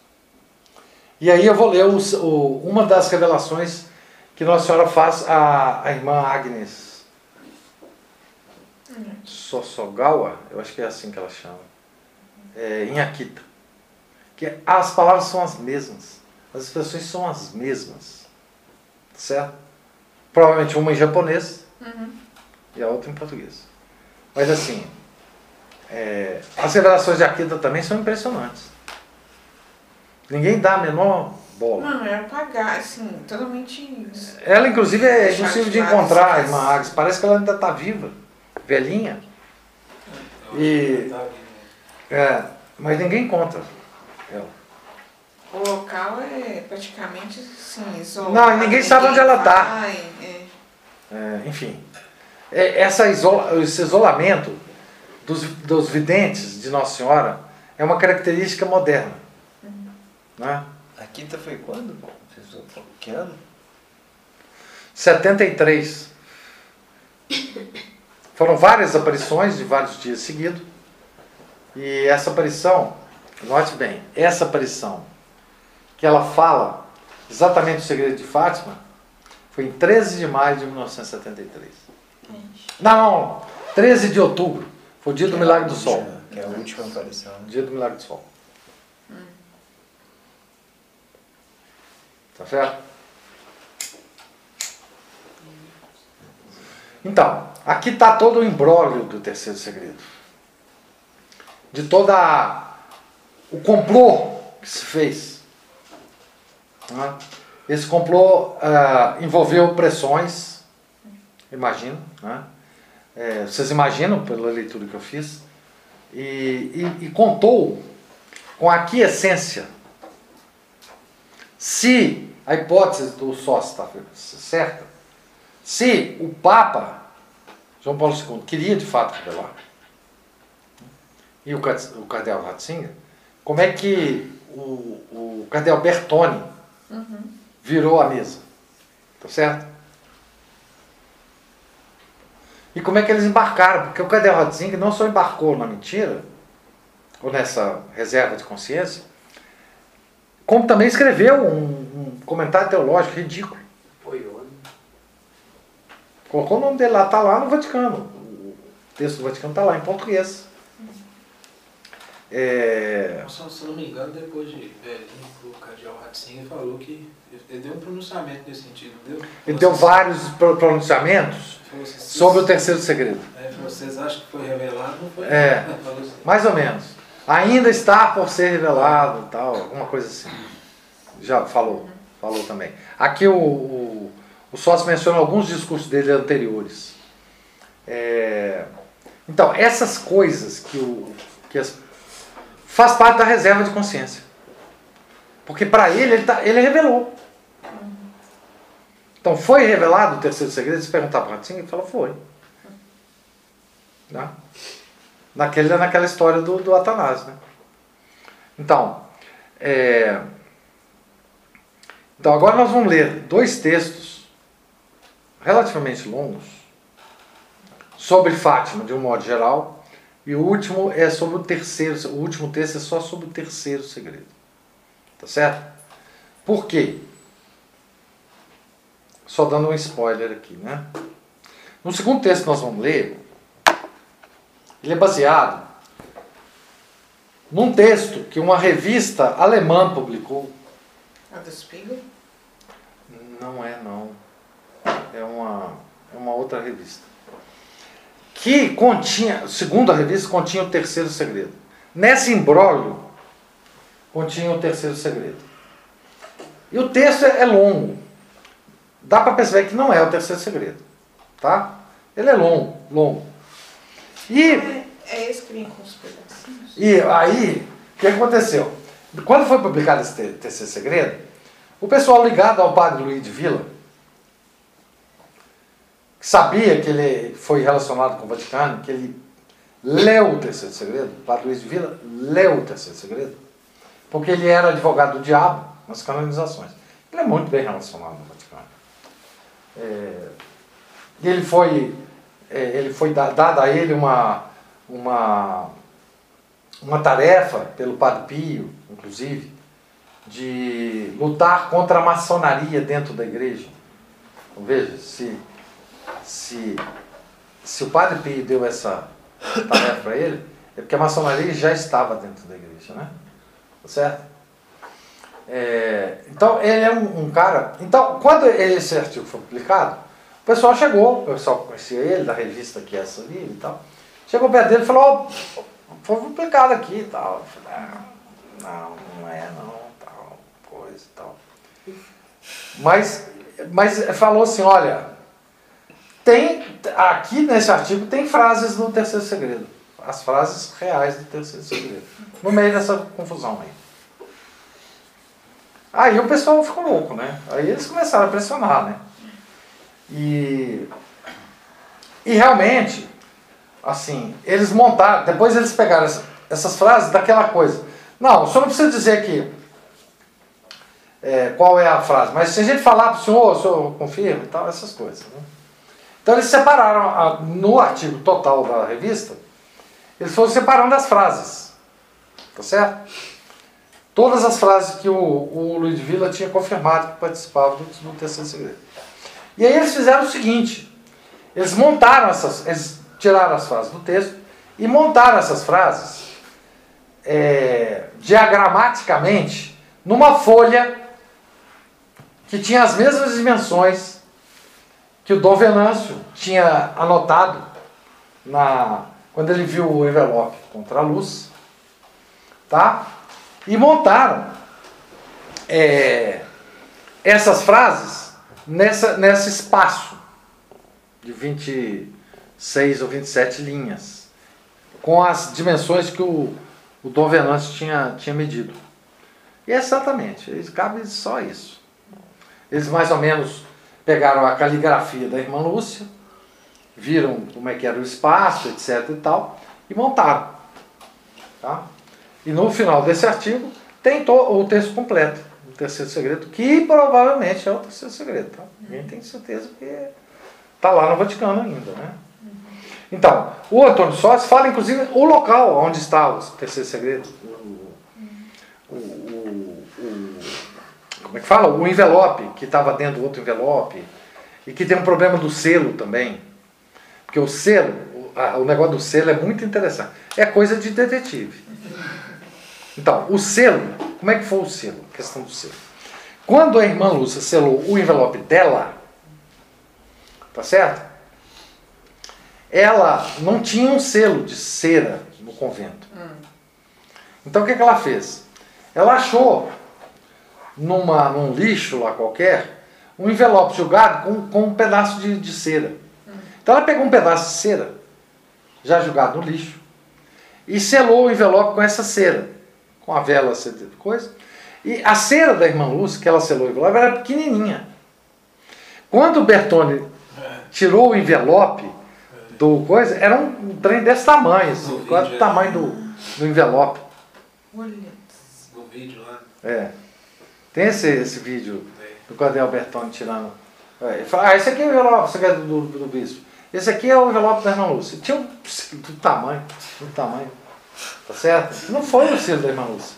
Porque ela inclusive conta nas memórias dela que ela ficou sem jeito de pedir a superiora, etc, etc, que tinha um prazo para mandar, porque é Dom Venâncio, sei lá, não sei porquê. a, que, que a irmã, a Lúcia também é a, a- a verdadeira, né? É santa também, né? Porque Que nunca será beatificada, né? questão do selo aí, É. ela só achou o selo que as outras. A, a irmã mandou jogar umas cartas fora. É, exatamente. queimar, Aí É. sobrou um selinho. É, sobrou um pedacinho. Ela ainda falou assim: eu não posso pegar esse selinho, eu vou pedir. É. Ela jogou fora, vou pedir a irmã se eu posso ficar com esse É, selinho. exatamente. Ela jogou fora. E aí ela selou. Ela selou com esse selo, né? Então, assim, vocês vejam, esses, esses negócios, você vê, uma questão tão importante, você ficar preocupado com o tamanho do selo. Porque é, uma- é um negócio de detetive. Essa história é uma história de detetive. Né? Ah, é, sei lá, se algum dia vai ser feita uma análise, por exemplo, desse envelope, impressão digital, não sei mais o que, mas enfim. É, é nesse nível, então, que a questão do segredo se. Agora, imagina também a, o complô que foi feito a respeito da, cons- da consagração da Rússia. Mesma coisa. A pressão. Não, e incolui com a KGB. Por que com a KGB? Uai, a GB já tava lá dentro. Pois é, mas sim. Mas por que a KGB estava interessado nisso? Porque a KGB apoiou que realmente aquele, aquela consagração de 84 foi feita. Era interesse da KGB. Falou, não, já consagrou a Rússia, gente. Não preocupa mais com a gente, não. É, nos Deixa a gente aqui. Nos deixe. Nossa, Deixa quieto. do poder né, da, do efeito da consagração. E tem um erro estratégico, um erro estratégico não, um erro monstruoso a respeito dessa consagração da Rússia, que é na expressão que a na interpretação da expressão que a irmã Lúcia disse ter ouvido de Nossa Senhora. Que é o seguinte: Qual? Os erros da Rússia se espalharão pelo mundo. Isso foi usado Aí que tá a luta contra o comunismo. Isso, isso foi usado Tá certo? Como se os erros da Rússia fossem a implantação de um regime comunista real. Que nós teríamos que destruir. E não como, como os erros da teoria que, que inclui todo o comunismo. A visão de mundo do comunismo. A cosmologia. Cosmo, a cosmovisão Visão. do comunismo. Então, todos os, os Se for olhar, é, é a cosmovisão ocidental, hein? Pois, Começou, é exatamente, exatamente. Então, o que, que acontece? Na época, eu vou passar o vídeo, não vou adiantar muito a questão do vídeo, não. Porque na época que houve essa interpretação, e era, era natural que houvesse essa interpretação. Tá? Por quê? A irmã Lúcia escreveu esses segredos em 1944, que era o final da guerra, e a Rússia tinha dominado meio mundo. Quer dizer, eu estou tentando justificar assim.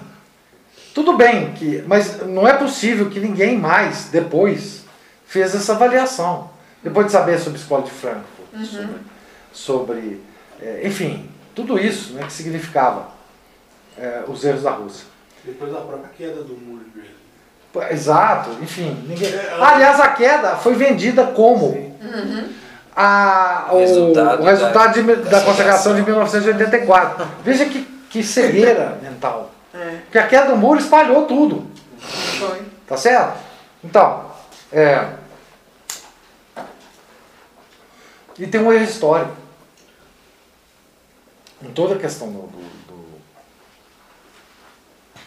da consagração da Rússia, é que é o seguinte: a Nossa Senhora pediu para a consagração ser feita é, e o segredo ser revelado antes de 1960. Isso é uma coisa que na história da igreja a gente tem um exemplo de que não adianta fazer isso mais. Não! A revelação a Santa Margarida Maria Lacoque. Veja, Santa Margarida Maria Lacoque queria que Luís XIV obedecesse às instruções do Nosso Senhor. Ele não obedeceu. Acabou. Porque aí, veja bem, o Luís XVI, quando estava indo para a guilhotina, ele escreveu um documento e tal, e depois, depois, depois do Luís XVI, Luís XVII, ou é 18, é que fe- começou as obras da Sacré-Cœur de Jésus, mas aí não adiantava mais nada. O que aconteceu? A monarquia acabou. Então agora também não adianta mais nada. Por que, que não adianta mais nada? É visível que não adianta mais nada, porque os erros da Rússia já se espalharam. É daquele vídeo que eu mandei pro senhor, da protesto contra a eleição do Macron. Sim, ué. Não sei se vocês viram. O povo francês na rua protestando contra a eleição do Macron e eles gritando, falando: Nós decapitamos o Luís XVI e agora a gente pode te decapitar. É. Foi. Nas ruas de Paris, ah, na outro dia. Paris, né? Nas ruas de Outro Paris. dia. Eu tenho um vídeo. Ó, a coisa me mandou. É, então, veja, Já era tarde. já é tarde. Não adianta. Essa, essa discussão toda, Professor, mas ela, no meu ponto de vista, é inútil. É, porque já passou. É claro, por exemplo, que toda tentativa de consagração de um Papa, de, de alguma forma, move o coração É. de Maria e o coração do Nosso Senhor para alguma coisa boa.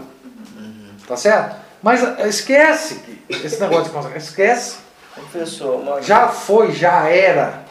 Não foi. O- os castigos virão. Não precisa ter. Não, do mesmo não, pode falar. Tá. É só, é, eu vi até dias antes lá da consagração mais recente que teve agora do Papa Francisco, algum pessoal comentando, até aquele pessoal do, do Trad Talk, sabe? Sim. Sobre aquilo que estava se aproximando dessa consagração, o que esperar e tudo mais. E um, um, um- um- rapaz lá, que pareceu muito estudioso do assunto, ele até avaliou essa questão do tempo, do prazo que Nossa Senhora deu. E, de acordo, eu eu não, eu não vou saber as datas certas lá, mas ele falou assim: ó, esse pedido foi feito em tal ano e Nossa Senhora deu tantos anos para se fazer. É. E o prazo, não, mas ele falou que o prazo final seria até 2025. Não, de jeito nenhum. De jeito nenhum. Porque ele falou, Certo. então tá dentro ainda. É, de jeito nenhum, vocês estão doidos. Mas aí eu não sei o- o- os É, números e de onde tirou isso é chamar, ele chamar falou- Nossa Senhora de idiota, porque os erros da Rússia já foram espalhados, não tem mais jeito. E não é o erro da Rússia do comunismo real, da implantação de regimes comunistas. E é por isso, professor, que, que tem que obedecer sem ficar especulando muito. Porque o rei Luís XIV também imaginava que ia vir Rei maçonaria, Não. que ia vir Não, e Rei Sol? E Rei Sol? Como é que o Rei Sol ia supor que a monarquia da França estava em perigo? Ele não ia supor nada disso. E do Certo. mesmo jeito que naquele momento onde o comunismo russo se espalhava na forma de regime, né, Cuba, China, Coreia É. e tal, é, Todo é, mundo pensou que era isso. era isso. É. Mas, quer dizer, Assim. que, é, você quer controlar uma coisa que nossa Então. senhora tá, tá- Nossa. Ah, todos os pedidos que Nosso Senhor fez, Nossa Senhora, são os mesmos pedidos que ele faz, ele faz para nós, pessoalmente. Que é o seguinte: ele pede uma coisa pequena para nós, para com isso conseguir uma coisa grande. Então, é, não custava nada, o, o Luiz XIV não custava nada, ele construía aquela igreja ali, não, qualquer coisa. Ele podia fazer qualquer coisa, podia colocar o Sagrado ter fé, Coração. né? Não. ter fé, né? Não. Não Pediu pra ele se converter, né? Pra fazer uma coisa, assim, gasta o Não, e, dinheiro. e outra coisa, ele pediu para Coloca na bandeira É uma e- obra. pediu para ele e os, os É toda a corte do. Luiz XVI se consagrar ao Sagrado Coração. Podia fazer.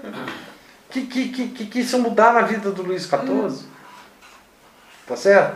Era Quem muito pensasse pequeno. mal não ia fazer, né? Não, muito pequeno. O que, que ia mudar na vida do Papa se ele reunisse os bispos e consagrasse a Rússia ao Imaculado Coração? Isso não tem. é, assim, em termos de energia, não gasta nem um joule de energia.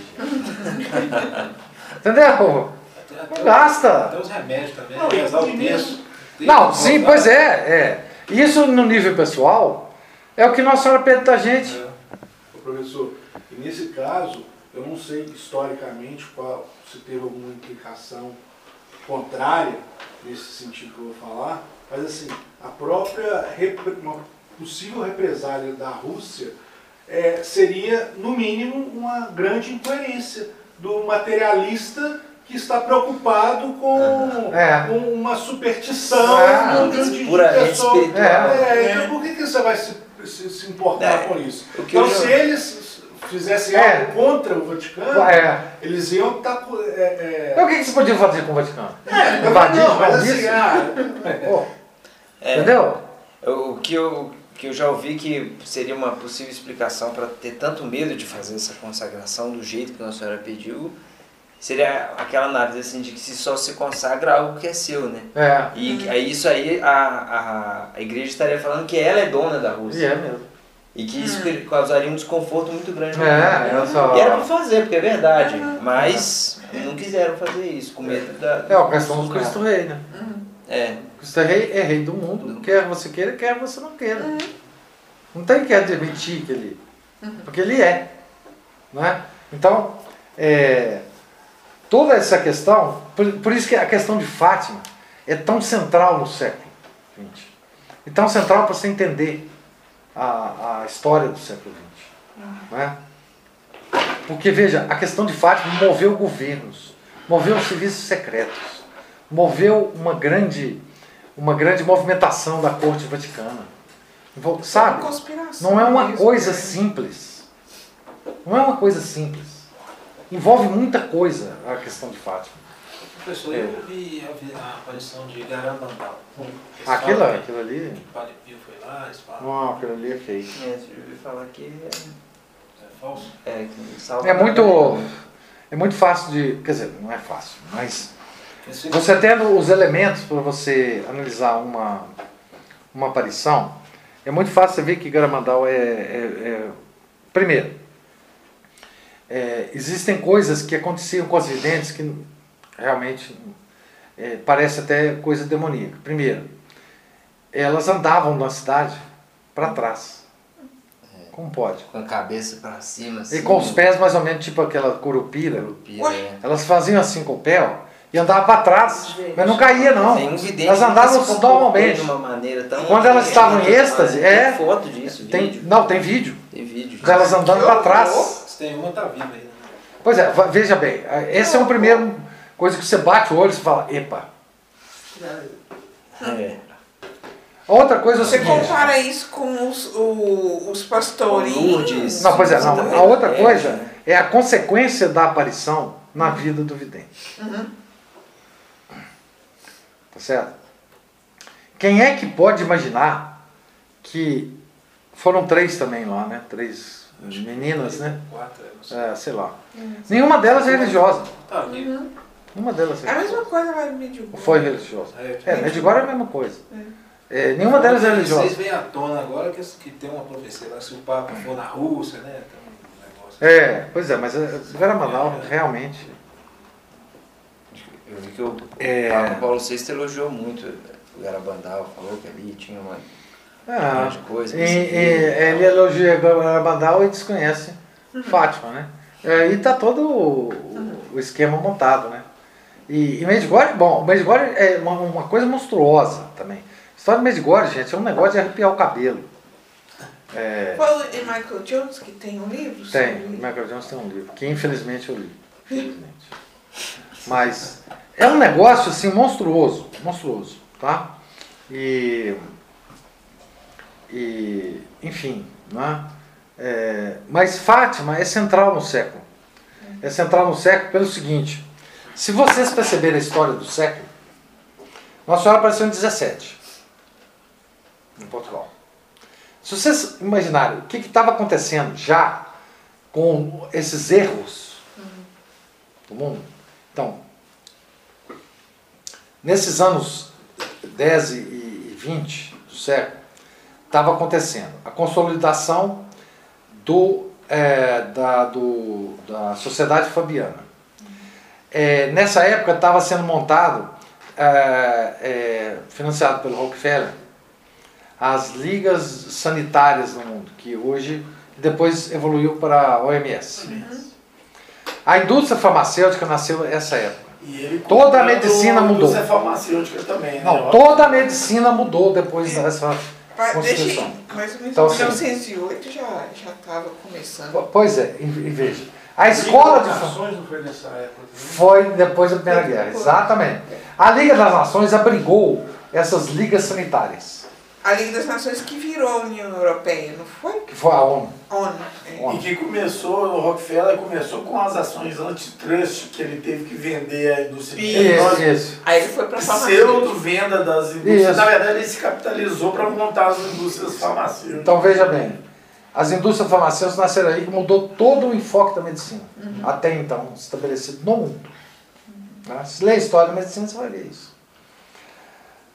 Ah, então ali se formou, ali, se ali o, que, o que aconteceu foi que quando as indústrias farmacêuticas se, se consolidaram, se consolidaram todos os currículos médicos dos Estados Unidos, que depois se espalhou para o mundo. Toda a formação foi mudada por, por financiamento do Rockefeller. E também o financiamento da Revolução Russa. Né? Por isso que hoje. Ah, isso foi antes, é, isso foi antes já. Ah, toda a- aquele negócio do Lênin tá lá, né, filho, depois, e vir para coisa, tudo financiado. Ah, na década de 20, 30, tá próximo da- da- das aparições, né? Apareceu a Escola de Frankfurt. Logo depois da Primeira Guerra, os, os comunistas ficaram loucos, né? Eles acharam que os proletários do mundo inteiro iam, não iam lutar um contra o outro. O Banco Central também foi nessa época. Banco Central em 13, Beleza. tá? Banco Central em 13, o Federal Reserve. Tá. do ouro foi. Ah, o padrão ouro não, Não, o aí padrão ouro foi em caro. 70. Tem a própria Revolução Bolchevique, né? Não, pois é, não, pois é. É 17. Mas veja, a Revolução Bolchevique, tá certo? Ela estava sendo o, digamos assim, a consolidação, A consequência. mas não é, os erros que foram espalhados foram erros que não foram só ali da Revolução Bolchevique, né? Por isso que eu estou mencionando. É, 1928 apareceu um livro do H.G. Wells chamado Conspiração Aberta Diagrama para o Domínio do Mundo. Todo o problema do globalismo já estava sendo absolutamente. O, que, o, o globalismo, a, a tal nova ordem mundial, que é tão velha quanto a Serra, é, que estava lá desde o Império Romano, tem nova ordem mundial, é, é, ela estava sendo. é, do- qual que é a diferença da nova ordem mundial do H.G. Wells para hoje? Só o fator tecnológico. Porque todas as ideias foram essas. Mudança da natureza humana. Que isso é lá da Revolução A Francesa. essência mesmo. Tá? Agora eles têm tecnologia suficiente. Eles têm agora, no mundo, um exército. Eu não sei quantos metros tem no mundo. Mas pensa bem, um- esse exército, com 70, 80 anos já de formação, quase 100, 100 anos de formação, na, na direção que o pessoal queria, o Rockefeller queria. Isso é um exército que você não tem. Imagina o poder desse pessoal. Tá certo? Genocídio mesmo, sem precisar. Agora, agora, precisar em- de bala. agora tá vendo, é, essa semana tá vendo o encontro de Davos, né? Tá. Cheio de, de, de polícia fechando lá, helicóptero. Tá, mas vocês estão sabendo da reunião paralela? É a reunião da OMS. Isto. A Foi reunião 22, paralela? Foi, acho que foi 22. A reunião Do paralela? tratado, pro novo tratado. Isso. O tratado, ele simplesmente vai fazer o seguinte. Acabou a soberania de cada país. Acabou. Todas as decisões sanitárias de todos os países do mundo estão nesse tratado. É só Não tem mais decide. espaço nenhum É, só para nenhum país ter soberania sobre determinações de saúde. Tá certo? Só sai de lá. Como, por exemplo, não tem soberania nenhum país com relação à educação. Uhum. Vem tudo da ONU. Mas os países têm que ser signatários desse Tem. tratado. O Brasil está lá. Mas é claro, Tem. nosso ministro da Educação, o ministro da Saúde.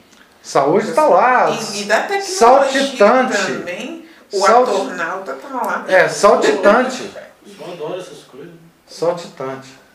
Então, veja, do Queiroga. agora tem tecnologia para isso. Quando é que o H.G. Wells ia pensar que nós íamos ter uma organização que, sob o ponto de vista da tecnologia, ia dominar o mundo inteiro com determinações? Faça isso, faça aquilo, faça isso, faça aquilo. Pessoal, e você ouviu? Então- Saiu uma notícia de que a Rússia estava querendo sair da OMS. É, saiu. Saiu. Diz que ia sair, não sei Diz que o Putin está praticamente é, há se foi algumas semanas de ser internado no hospital psiquiátrico lá, né? Estão falando isso.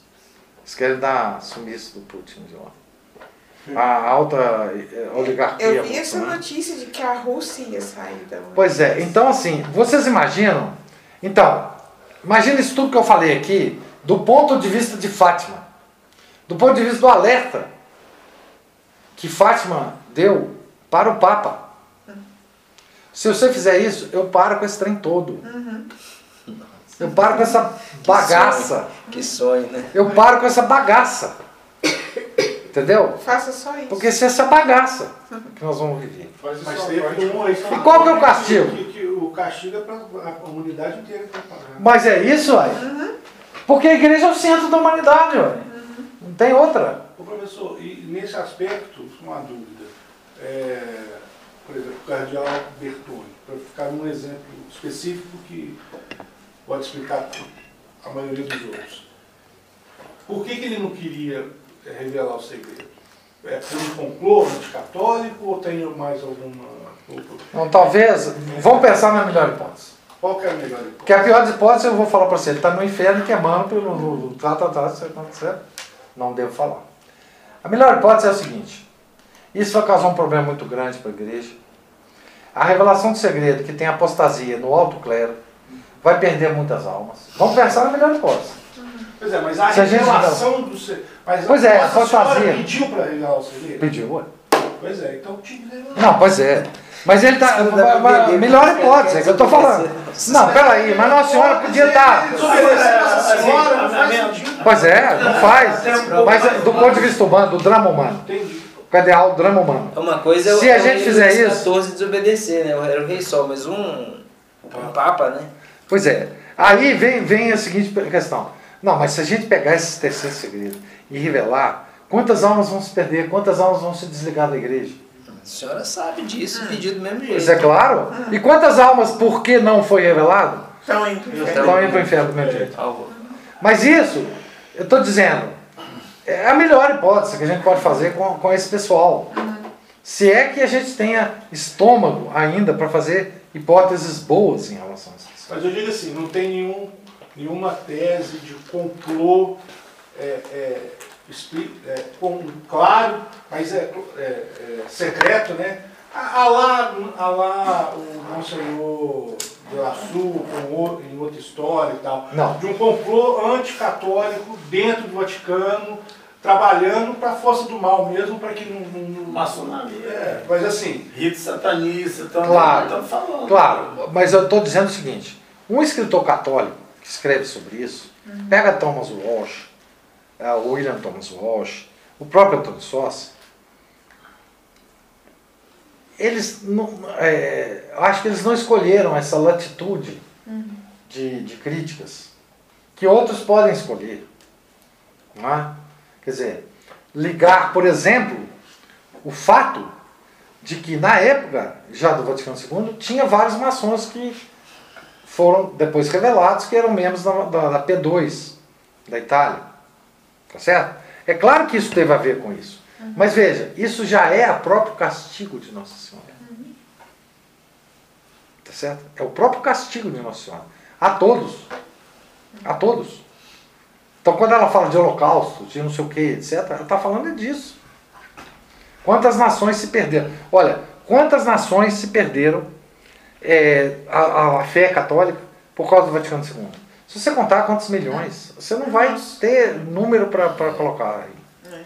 Por exemplo, quantos católicos hoje não têm padres físicos?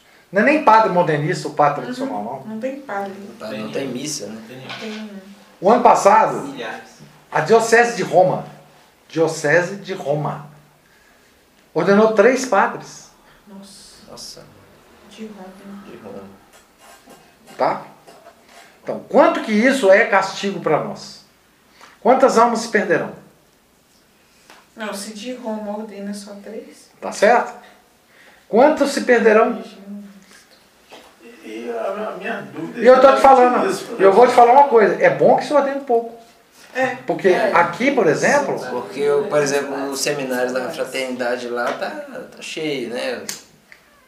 Icone. Isso, o do IBP também, sempre ordenando. Não, e outra coisa. Enfim, Ah, tomar como exemplo o seminário diocesano aqui da Belo Horizonte, é bom que não se ordene nenhum. né? Ou nenhuma. Porque o né? pré-requisito é ser homossexual. Ordena Nenhuma, nenhuma, né? 40 por ano. Não sei. Nossa Senhora, sabendo disso, da, da, da nossa natureza, para que ela perde tempo com a gente? Ó, o, é, o castigo está em andamento, né? Não, mas ela, por exemplo, em Fátima, em Fátima, ela deu um, um, um, um, conselho para nós pessoal, que não depende de papa, de bispo, de nada. Nós podemos seguir. Rosários. É devoção, Devoção, a reparação, a reparação. Porque reparação, veja bem, não é devoção de simples, é reparação. Porque ela quer que a gente repare os, os, os, os pecados dos outros. Reparação é satisfação da justiça de Deus. A gente satisfaz a justiça de Deus em nós. E veja o quão simples é isto. Ela não está pedindo para a gente passar fome três meses, para a gente usar silício. Nada, ela não está pedindo nada disso para nós. Só Nada. a- E a missa nos Confessar na oitava da, da- da- da devoção, rezar o rosário, meditar os 15 mistérios por 15 minutos. É a devoção mais simples que existe. A devoção do Sagrado Coração é mais complicada. Só o ato da vontade. né? Não tira pedaço do você. Tá certo? Você não precisa passar fome. Você não precisa fazer jejum, penitência, nada.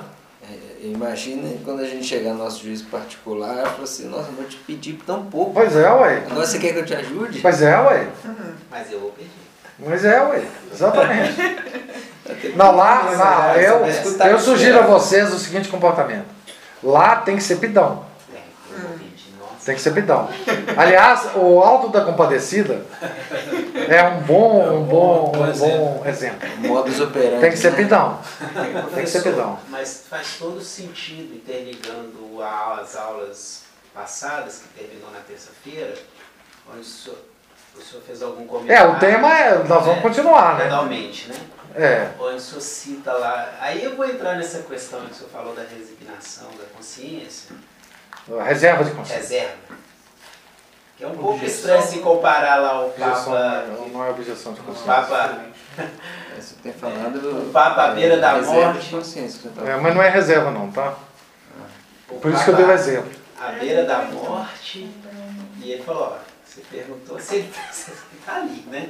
E essa, cons- e essa atitude desses nossos clero de hoje, que o senhor citou aqui, por exemplo, já várias aulas, por exemplo, os, as falas do, do, do Bento XVI, então quando cardeal, toda a ação deles no Vaticano II. Então essa reserva é um pouquinho. Não, na- no caso de Fátima, no caso de Fátima, Eles o que a, gente, a melhor hipótese que a gente pode lançar, porque a gente não sabe o que que foi na cabeça deles, é esta.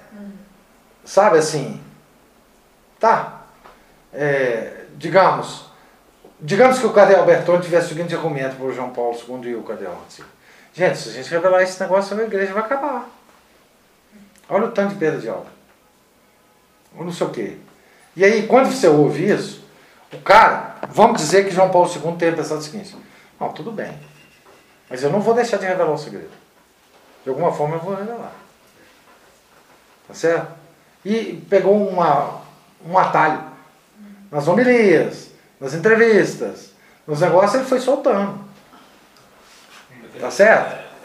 Então, é a melhor hipótese que a gente pode aquela, imaginar para a consciência dessas pessoas, entendeu? e aquela Pouquíssimas pessoas dão importância à homilia, né? Hoje em dia. Pois é, mas veja, não é, não, não, não se pode, digamos assim, duvidar, pelo menos quem está externamente, da devoção que o João Paulo II tinha na Nossa Senhora de Fátima. Não se pode. Ah, E aquela- e 23, aquele- João 23 desmaiou quando ele deu o segredo, É. isso é? Ele Não, o, isso. o, o Antônio Sócio não fala isso não. Não?